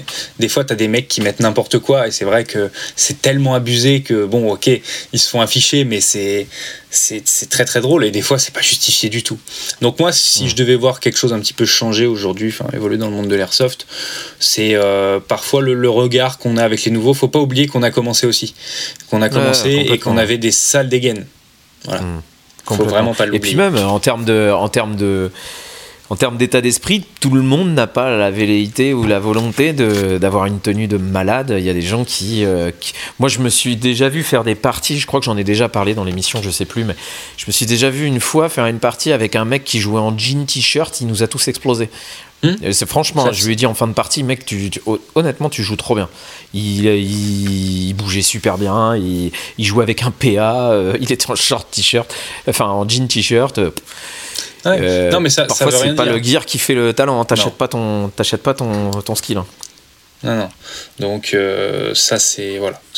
parfois, il y a des mecs qui sont, comme tu dis, euh, simples, tranquilles, et, et ça leur suffit parce qu'ils sont venus là pour s'amuser. Ouais, absolument. Ils sont pas venus là pour chercher le milsim ou que je critique pas parce que c'est ce que je pratique tout le monde aussi. Ouais, tout le monde n'a pas la même mentalité. C'est ça qu'il faut, c'est ça qu'il faut garder en tête. Voilà, ils sont pas venus chercher euh, SEAL Team ou je sais pas quoi. Euh, voilà, ils sont juste venus là se faire plaisir et ils en ont rien à foutre parce qu'en fait, à la Mm. fin de la journée, les répliques elles vont être dans le coffre euh, de la bagnole ou euh, chez eux rangées quelque part et pendant trois semaines, ça va pas bouger ou un mois et c'est pas Mm. grave. Il y a Ouais, pas de souci. Tout le monde n'a pas le même niveau d'implication en fait. Voilà. Mais il faut respecter aussi ça. Ouais, c'est ça, absolument. À, à partir du moment des- où tu vas sur des parties publiques et des dominicales, ça faut. Voilà. Ouais, si tu fais ça. des parties privées et tout et que tu as des exigences, c'est autre chose. Mais euh, Ouais, sur les parties publiques. On est, on est en phase. T'as justement, en parlant de phase, des phases de jeu mémorables euh, que t'as en tête en tant que joueur, des trucs qui t'ont marqué euh, de par leur intensité ou de par le, le fun ou n'importe quoi? J'en ai. euh, Ouais, j'en ai, j'en ai deux ou trois. Alors, il y, en, a une où c'est vraiment une OP. C'est l'OP nucléaire FIR, qui était une OP du Collecteam qui a eu lieu, je crois, en septembre, euh, septembre 2020 ou septembre 2021, j'arrive plus à me souvenir. Euh, qui était sur un terrain qui s'appelle Atom, euh, qui, a- qui Oui. était anciennement géré par Will Trigger et qui aujourd'hui, je crois, n'est plus géré par je sais pas par qui. Euh, qui est une ancienne base de l'armée de l'air de, de transmission, une ancienne base radio avec des aussi, pas silos, etc. Des avec, avec des sous-sols. Mhm. et donc déjà le terrain est fou. Et l'OP c'était organisé donc par le Collect Team et la Wolf Section, qui est une équipe d'airsoft. Et le travail fait sur cette OP de scénarisation et tout était monstrueux, était dingue. Donc déjà il faut saluer ce travail-là qui était fou. Et franchement, moi je sais que j'ai fait cette OP là. On est, on est parti de l'OP avec mes potes. Et dans la voiture je leur ai dit retenez bien, retenez bien cette journée, c'est ce week-end qu'on vient de passer, parce que vous ferez pas tout de suite une aussi bonne OP. Et je me suis pas trompé, on n'a jamais fait mieux pour l'instant. Euh, tout était fou. L'immersion, l'organisation était parfaite. Euh, nous, on était en squad avec la track. On a passé un moment de jeu fou. Et donc voilà, ça, l'OP au global était une expérience folle. Et après deux scènes qui m'ont marqué, il y a un assaut qu'on a donné sur une maison pour récupérer un scientifique. Euh, donc en fait, on prend la maison, euh, une partie de l'équipe prend par devant et euh, l'autre C'était pas partie de la l'OP squad. euh, où Jim avait fait une vidéo justement? Si si, il y a une, il y a le- la vidéo, ça, ça doit, doit s'appeler. euh, à la recherche en de. Zavac 03. Ouais. ouais voilà en Ouais. blouse blanche. euh, Et ouais. ben ouais, un mec un peu grand, euh, barbu. Ouais. Et donc, en fait, donc euh, je crois que Jim et puis euh, d'autres mecs passent. euh, Enfin, il y avait des mecs à nous, des mecs de la track passent par devant. Et moi, avec mon pote, je passe par derrière. Et donc, en fait, on se met derrière, on se met en position, on prend l'arrière de la maison, rien. Et puis d'un coup, j'entends hurler. Et là, je vois un mec qui fait ma taille, je suis à peu près 1m90, mais qui est beaucoup plus baraque que moi, et, euh, barbu et tout, qui me fonce dessus en blouse, tu vois, en hurlant. Et donc euh, là, l'immersion, elle est, elle est à 200% parce qu'on va au Mmh, sol. ouais, tu m'étonnes. Il essaie de me prendre ma réplique. euh, J'arrive à la récupérer. Il continue de se débattre. Il essaie de me prendre mon PA. Enfin, si tu veux, et là, d'un coup, tu, tu switches, quoi. Es, alors, t'es toujours dans Mhm. le jeu, mais d'un coup, t'es es focus, quoi. C'est, euh, Ouais, tu débats, t'essaies t'essaies de, le- t'essaies de le maîtriser et tout. Et euh, c'était un- c'était formidable parce que ce mec-là, il a joué son rôle de PNJ à 200%. Et il, m'a, il nous a forcé à être à fond aussi, tu vois, à Ouais, jouer à être, fond, ouais. à fond, à fond le roleplay. Donc il y a cette scène-là qui m'a marqué. Et Et il y a déjà en voyant scène- la vidéo de Jim, euh, je l'avais trouvé très bon. Il y a une scène où il est allongé par terre et il parle au gars. Et je m'étais dit, putain, le, le- gars, il est, il est vraiment dans, dans- dans son rôle. C'est super. Enfin, moi, je trouve ça vraiment top. Ah, ça devait être ce passage-là. C'est génial. Donc euh, ça c'est donc mais de toute façon l'OP était formidable en général. Il y a, il y a même et en fait ça te forçait à aller plus loin parce que vu qu'on était dans une base militaire, tu avais des inscriptions partout. Et tu avais Ouais. un endroit avec une inscription avec écrit euh, radioactif, masque à gaz, oublie masque à gaz ou tenue hazmat, je sais plus Ouais. obligatoire. Et Ouais. euh, nous, comme il y avait des panneaux comme ça partout, dans toute la, dans des, des trucs dans ce style-là, dans, dans tous les, dans tous les sous-sols, on n'a pas fait gaffe. Et on est rentré dans une zone à 4 Et là, il y a leur gars qui arrive et qui dit euh, Vous êtes tous morts. Vous êtes tous morts. Et on se retourne, on dit Bah quoi Il dit Vous avez pas vu le panneau à l'entrée? Et là, tu te dis Putain. Ouais. Et la deuxi- Ah. le deuxième truc qui m'a marqué sur ce topé-là, c'est qu'on fait un assaut sur une maison euh, que, que était très bien, que était prise, qui était, qui était un peu bloquant, qui permettait de descendre justement au sous-sol. Et euh, on fait l'assaut à la taguine qui était autorisé sur le terrain. Et donc on, on lance, on fait un premier assaut, on lance des taguines. Tout se passe bien, on nettoie. Et puis en fait, dix minutes après, la même, la même position est retenue par les mêmes euh, ennemis au même endroit. Du coup, nous, on refait le même assaut. Et là, on balance euh, la taguine. Euh, je sais plus, c'était un gars qui était à côté de moi. Lance la taguine. Donc là, si tu as déjà joué avec des taguines et que tu as Ouais, des ouais. auditives, c'est super Quake, immersif. Ça, ça là-dedans. tape, ça vibre, c'est c'est super. Donc là, ça pète. Et d'un coup, il y a un mec qui sort qui dit non, les gars, stop, stop, stop, on arrête tout. Et en fait, il y a un mec, c'est là aussi, ça permet, tu peux te faire le, le, petit, euh, le petit disclaimer sur les dangers du truc, qui avait pas de protec auditive, qui était out, donc qui était allongé par terre. Et en fait, Ah, la grue, elle est arrivée, elle a atterri à son oreille. Oh, donc, euh, et donc là, euh, bon, on a fait un arrêt de jeu, euh, machin, et le mec, au bout de deux semaines, il a récupéré toute son audition. il a eu de la Euh, mais, mais sur le moment, déjà, il n'entendait plus rien. Et puis, bon, voilà, ça, ça te calme, en fait, quand le mec, il sort et qu'il est en train de pleurer et que tu te dis, mais merde, en fait, qu'est-ce qui s'est passé? Et ça fait partie des outils, les taggings, qui sont formidables parce que ça ajoute une immersion de fou, mais à Mm. utiliser avec parcimonie. Et c'est vrai que, bah, à partir du moment où tu n'as pas de protec auditive en bâtiment, Ouais. C'est pas bon. Et ça m'avait marqué parce que je me suis dit, mais euh, c'est chaud, quoi. C'est vraiment chaud. Et, euh, Mm. et bon, le, bon, le mec a arrêté de jouer, et puis ça, c'est allé mieux, quoi. Heureusement, il n'y a rien eu de grave. C'est ça qu'il faut retenir quand même le bon côté. Et puis, euh, j'avais, un- Ouais. j'avais, une Quake aussi, je l'ai revendue pour la même raison, parce que au final, la plupart des orgas refusent la Quake à, à raison, hein. Euh, la Quake ou la Tagin, hein, c'est, c'est le même Mm. principe, Euh, parce que la plupart des joueurs n'ont pas de protection auditive, mais comme tu le dis, effectivement, il suffit d'une mal placée pour créer des lésions, effectivement, euh, Mm, mm. euh, graves. Et après, en deuxième scène euh, cool d'OP, j'ai participé il y a pas longtemps, en janvier, à l'OP euh, Cold Response. Autant pour moi. C'est ce que ah oui, mis de, de, de Steve, De Dusty. que je salue d'ailleurs en, en passant. qu'on salue, qui est un mec super cool, Ouais, euh, qui a toujours détenu euh, à la pointe. Je suis fan, je suis fan du Ouais, j'aime bien le bonhomme aussi. Euh, et, euh, et donc, euh, on a fait un assaut de nuit euh, sur le camp adverse qui était vraiment ultra immersif parce qu'il y avait il y avait des armes à blanc, il y avait des feux d'artifice, donc ça pète. C'est voilà, c'était euh, c'était la nuit tombée, donc on voyait encore quelque chose et euh, d'un côté on voyait pas trop, donc euh, un très bon moment de jeu, un très bon Ouais. moment d'immersion et avec les potes toujours. Et on avait passé un super moment. Puis Dusty, en fait, quand il est, quand il est dans son rôle de RP, euh, c'est fou, quoi. C'est Mm. il, est dans son rôle et ça te motive à te mettre dedans, quoi. C'est Ouais. donc euh, voilà, c'est un deuxième très bon moment. C'est le plus récent que j'ai j'ai passé où je me suis dit ouais, ok, ça valait le coup de venir, quoi. Rien que pour ce moment-là, c'était chouette. Ouais. Moi, ce qui m'éclate avec lui, j'étais sur son profil euh, l'autre jour, là, je le voyais, il était sur un skate avec son, son M16 ou je sais pas quelle réplique il avait dans les mains. Ah oui, de- c'était à l'OP. euh, comment ça s'appelle je Paradise sais plus Connection. le nom de l'OP là. Paradise Connection. Ouais, voilà, exactement. ouais. Et je me dis complètement fou, ça me faisait rire. Ça me faisait rire. D'ailleurs, normalement, il devrait être euh, invité euh, dans l'émission, c'est déjà prévu. euh, On a juste eu un contretemps, mais Bon, il devrait être invité. Euh, donc, tu nous as dit effectivement les choses que tu voulais voir évoluer dans la, dans la, dans la discipline. En substance, euh, ce serait. co- comment tu synthétiserais ça? C'est voir moins de jugement.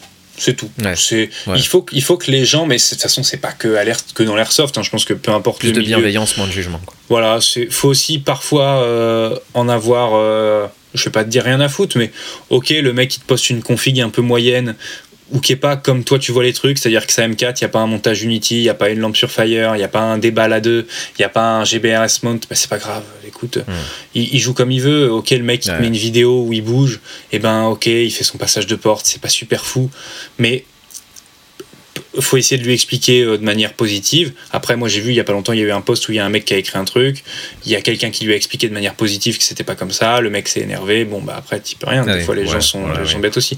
Mais je pense que globalement, faut prendre un peu de recul. C'est un jeu, on est là pour s'amuser et franchement pour passer des moments entre copains, même quand on se connaît pas, c'est garder la bienveillance.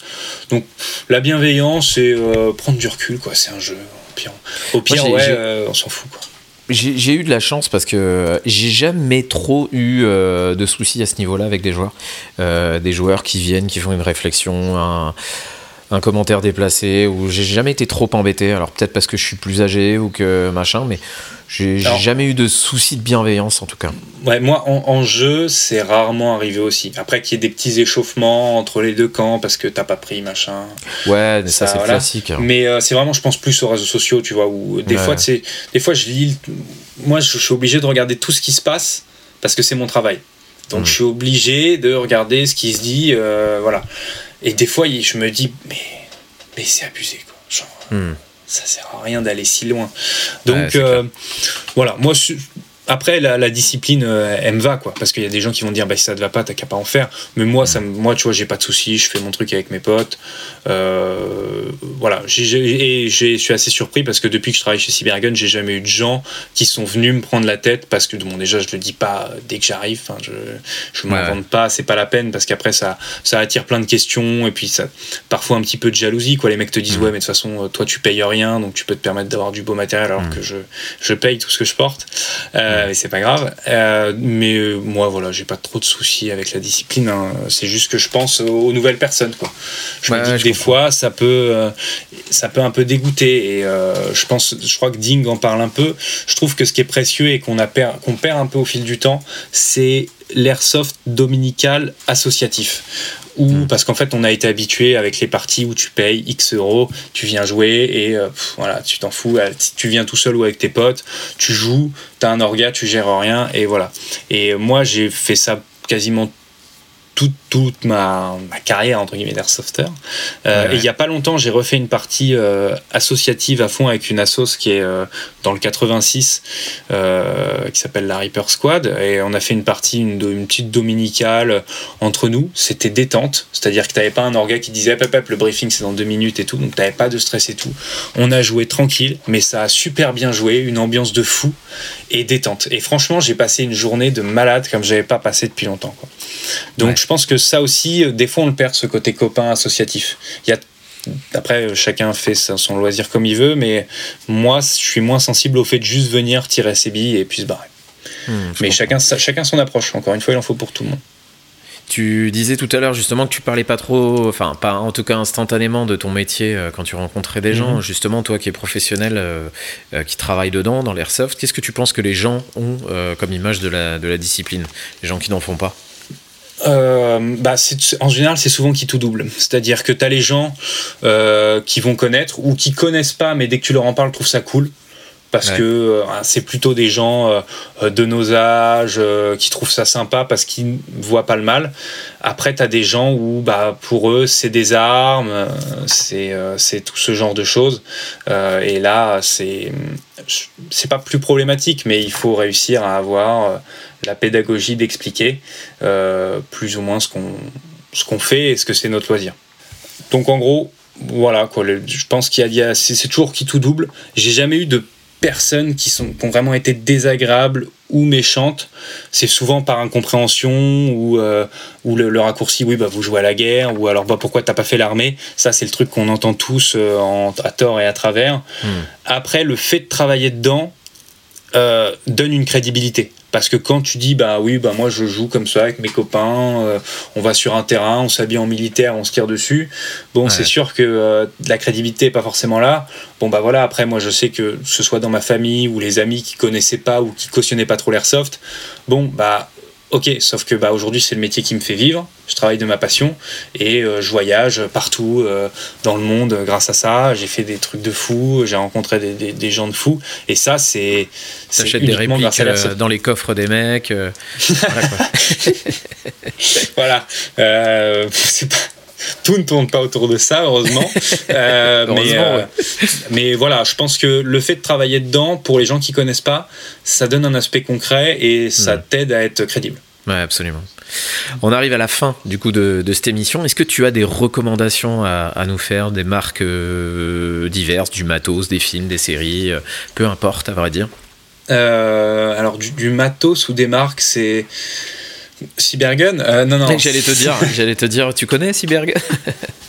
Non, voilà, c'est super difficile. Moi aujourd'hui, euh, je suis vraiment plus un collectionneur, donc je suis un grand fan des marques entre guillemets qu'on va appeler haut de gamme. Mais euh, je pense qu'il faut euh, bien se renseigner sur les marques qui existent en Europe. Euh, bon, tu vois, tu as reçu Pandattack, mais c'est un mec qui, est à côté de, chez nous, enfin qui est chez nous en France, et qui fait des trucs euh, assez chouettes. Alors bon, c'est sur mesure, c'est pas, c'est pas forcément aussi accessible que du TMC, et voilà, mais et encore, quand même et encore, je suis pas, je suis pas forcément. non, avec il n'a pas des tarifs, non, il a pas des tarifs excessifs. Mais ce que je veux dire, c'est que on est quand même aujourd'hui dans une société où c'est tout maintenant. Et donc, mmh, euh, le mec qui commande son truc le lundi, bah, il est content de le recevoir le mercredi. et quelqu'un comme, euh, comme PandaTac euh, qui, qui, fait les choses lui-même, bah, il faut avoir la patience, si tu veux. Même mmh. si je suis ah, entièrement d'accord que ces, mmh, tarifs sont très, très, très honnêtes. Euh, donc je pense qu'il faut regarder vraiment les marques européennes euh, qui font des trucs super. Alors je, pourrais pas te les dire toutes, mais Helicon fait des trucs assez chouettes, même si c'est fabriqué en Chine. Euh, Direct Action, UF Pro, bon, on arrive vraiment dans du truc un peu cher. Je sais qu'il y a Templar Gear. Enfin, il y a quand même dans ce qui est dans le monde du gear aujourd'hui, il y a plein d'initiatives qui se font et qui sont assez chouettes. Après, si je devais garder trois marques, ce serait Cry Precision, euh, Patagonia et euh, Precision. voilà. si tu veux, c'est pas. Eh, tu vois, moi, si je, devais, si je devais faire ce classement-là, moi, ce serait un truc comme euh, Arterix, Ferro et, et, et, NFM. Tu vois, ah NFM, j'aime beaucoup. En plus, comme on est d'inspiration française, ce serait plus NFM. Mais je suis, je suis, plus de la team Arterix que la, la team Patagonia, moi, tu vois. Bon, ça, ça se discute. Non, mais Personne n'est parfait, quoi. c'est parfait, c'est sûr. Après, sur les, sur les films, euh, c'est du sang et des larmes, forcément. Si vous l'avez pas vu, ouais. foncez. Du sang et des larmes, American Sniper, euh, Zero Dark Thirsty. C'est des mhm. trucs, euh, on sait très américano-centré. Donc, ah on va dire aussi, on va dire Le Chant du Loup, parce que ça, c'est français. Oui, très très bien. Un film extraordinaire. Bonne euh, en série, sur les sous-marins, euh, euh, sur la marine nationale française et les sous-marins. Bien que la fin soit complètement what the fuck, j'aimerais bien que, quelqu'un duquel c'est le métier nous explique comment ça peut être possible. Bon, je vais pas spoil, mais, mais la, fin m'a scié un peu les pattes. Alors ça se trouve c'est possible et du coup j'y connais pas, mais je m'y connais pas, mais ça me paraissait un peu hautement improbable c'est c'est un scénario quoi. Après ça reste un film, mais il, rend bien hommage aux gens qui font ce métier-là. Et c'est français. Et après si je devais te parler de série, alors la, solution de facilité c'est Seal Team parce que moi je suis mhm. un énorme fan de Seal Team. Euh, je suis euh, ami avec un des acteurs de la série, donc je suis vraiment. c'est mhm. c'est genre c'est ma série de prédilection. Euh, une deuxième série sur les, sur les forces spéciales américaines qui est moins connue, c'est Six. Euh, alors, si tu tapes Six série, tu trouves rien. Il faut mettre Six on History, qui est sur le Dev Gros aussi, qui est une série de qui n'était pas sur le bon média, donc qui a duré que deux saisons, donc ça fait deux fois dix épisodes, mais qui est formidable, qui est vraiment euh, en termes de matériel, d'immersion et tout. Enfin, tu vraiment, c'est une série à voir. Je connais pas du tout. Euh, ouais. Bah, tu as vu Echo 3 sur sur sur Apple? Ça me dit rien du tout. C'est pas mal aussi, sur euh, l'histoire d'un mec euh, duquel la femme est enlevée. Euh, alors c'est un gars des, forces spéciales américaines aussi. Sa femme part dans un pays d'Amérique centrale, je crois, de mémoire, je dis peut-être des bêtises, mais et il le sent pas et il lui met euh, sans lui dire une balise parce qu'elle le refuse en fait une balise GPS militaire dans son sac. Ouais voilà un AirTag, un AirTag dans son sac. Et euh, sauf que bah, elle tombe sur des sur des FARC, sauf que les FARC trouvent la balise dans son sac et disent bah t'es une agent de la de, de la CIA donc euh, elle se fait enlever et c'est l'histoire de ce mec et de son, son beau-frère qui, qui, est, qui est le, le, frère de cette nana qui s'est fait en, enlevés, qui sont deux mecs des forces spéciales qui partent dans ce pays-là pour libérer eux-mêmes leur, euh, leur sœur. Et c'est vraiment pas mal. Ok, je connaissais pas. Ah, après, dans le même style, bon, t'as Terminal List, qui est euh, sur Amazon Prime, qui est un truc de fou. Euh, et Shooter. Shooter, la série Shooter est, folle. C'est un vieux truc, ça, Shooter, non? Alors Shooter, c'est le il y a un film avec Mark Wahlberg et il y a une ah, série avec Ryan, il y a une série avec Ryan Philippe qui est sortie, qui doit être sur Netflix. Que moi, j'adore. Euh, voilà, après, c'est moi ce que je recommanderais en série. Euh, je parlerai pas de Cœur Noir parce que c'est une série qui m'a pas du tout conquis. Sur, ah je pense que tu as dû regarder parce que c'est sur la FS française. Mm, mm, j'ai regardé, euh, le, bah, j'ai pas eu trop le loisir de tout regarder, mais j'ai regardé les premiers épisodes, ouais. Et moi, ça m'a pas, ça m'a pas parlé du tout. Donc, euh, je resterai sur des séries américaines, malheureusement. Je... Bah, t'es plus du côté américain de la force, toi. Hein. Non, non, non, non. Je trouvais ça bien qu'une série rende hommage aux forces spéciales françaises. J'ai pas été conquis par le truc, donc. Euh, voilà. Et podcast, malheureusement, je suis pas. Un... J'écoute de temps en temps le podcast de Black Rifle Coffee, qui doit s'appeler Coffee or Die crois, de mémoire. J'écoute quand il y a un invité qui m'intéresse. Il y a eu Chris Craighead, qui est un ancien des forces spéciales anglaises. Il y a eu deux, trois mecs comme ça, deux, trois sujets comme ça. Donc j'écoute euh, quand je suis en voiture ou que j'ai du temps vraiment pour euh, rien faire d'autre qu'écouter parce que sinon je me déconcentre et je fais autre chose. Hmm. Mais euh, voilà, c'est le seul que je connais et que j'écoute à peu près régulièrement. Et qu'est-ce qu'on peut souhaiter bon, à toi en tant que personne et, et à Cybergun plus largement pour l'avenir? Ah, ah, pour moi, euh, plus, de, plus de répliques, je sais pas, plus de gear, plus de... Moins de place chez toi et plus de répliques. Voilà, non, non, moi, je bon, j'ai la chance de travailler dans ma passion. Je fais, j'ai beaucoup de liberté dans mon travail. J'ai de la chance d'avoir une direction qui me fait confiance et où j'ai quand même la possibilité de faire des choses qui me semblent justes et être intéressantes pour l'entreprise. Donc j'ai pas à me plaindre si tu veux aujourd'hui euh, aujourd'hui je suis, mmh. je suis je suis plutôt bien entre guillemets dans, dans ma vie professionnelle. Et pour l'entre pour pour Cybergun euh, qu'est-ce qu'on pourrait souhaiter? Bah c'est c'est euh, tout ce que tout se passe bien en fait. Que, que quand on est un projet de développement tout roule qu'on puisse continuer à, à, à avoir ces projets là à les faire grandir et que et qu'on arrive surtout à, vendre et à faire les, ventes des, bons produits au, bon moment. Pas que d'un aspect, euh, on a besoin de gagner de l'argent, mais parce qu'en fait, forcément, plus on a entre guillemets de, cash qui rentre, plus ça nous permet de faire de nouveaux projets bien sûr. et d'investir dans de nouveaux projets euh, et aussi de mettre un petit peu d'argent dans le marketing pour faire des, petites vidéos cool. Euh, donc donc voilà. Après, je pense que c'est ce qu'on peut souhaiter de mieux. Enfin c'est que ça fonctionne bien quoi tout simplement. Mais euh, c'est propre. Je pense qu'il ce qu'il faut souhaiter c'est que le milieu de l'airsoft évolue de manière positive parce qu'on est dans une période on en parlait un petit peu avant compliquée. Euh, c'est que ça voilà, que ça s'assouplisse un peu, que ça s'allège. Là, on a eu énormément de grèves en France et tout. C'est que le entre guillemets le cœur des gens s'allège un peu et que ça, voilà, parce qu'aujourd'hui on est vraiment dans les gens vont à l'essentiel et ont peut-être un peu moins d'argent à investir dans, dans les loisirs, quels qu'ils soient. Donc, ce qu'on a souhaité, pour Cybergun et pour tous les acteurs du marché, parce qu'un monopole c'est pas bon et donc il faut que tout le monde se porte bien pour que le, milieu évolue. Mhm. Euh, c'est que ça, c'est que le monde de l'airsoft se porte bien, qu'on n'ait pas une, régulation, une législation qui fasse mal, c'est ce genre de choses. On n'est jamais à l'abri de ce genre de choses. Jamais à l'abri. Surtout, surtout en France. Mm. Bon, en tout cas, c'était vraiment super. Merci beaucoup d'avoir accepté l'invitation. C'était vraiment top de t'avoir aujourd'hui. Bah, je te remercie. Franchement, c'est une discussion très intéressante. Et puis, moi, ma première fois dans un podcast, donc euh, j'espère que ça plaira aux, auditeurs. J'en suis certain. Moi, ce que j'invite effectivement euh, aux auditeurs euh, à faire, c'est effectivement aller redécouvrir ou découvrir, pour ceux qui ignorent, le catalogue de Cybergun, parce qu'il y a vraiment des choses très très sympas à découvrir et à tester. Et euh, euh, je te remercie encore une fois, Raph, euh, d'être d'être venu dans Tactical Cast. Et je te souhaite le meilleur pour l'avenir et pareil pour Cybergun. Eh ben merci, je te souhaite le meilleur aussi. J'espère qu'on aura l'occasion de se voir en vrai et de se croiser sur le terrain. Et oui, avec plaisir. Je te remercie de m'avoir invité, c'était très chouette. Avec grand plaisir, on se reverra. Merci Raph, à plus. Salut. Tactical Cast est maintenant sur Instagram. Vous pouvez nous retrouver sur @tacticalcast. Merci d'avoir suivi ce podcast. Je rappelle pour terminer que l'airsoft est un loisir et qu'en aucun cas c'est une apologie de la violence ni même un amour caché pour la guerre. Nos propos sont évidemment en lien avec l'airsoft, seulement avec l'airsoft. Qu'aucun amalgame ne puisse être fait. Ici, personne ne se prend pour ce qu'il n'est pas, pour un militaire ou autre. Merci d'avoir suivi ce podcast. N'oubliez pas de vous abonner sur vos plateformes de podcast préférées. Nous allons faire en sorte de proposer du contenu régulièrement, autant de notre passion commune. En espérant que ça vous ait plu, c'était Cano pour Tactical Cast. Peace.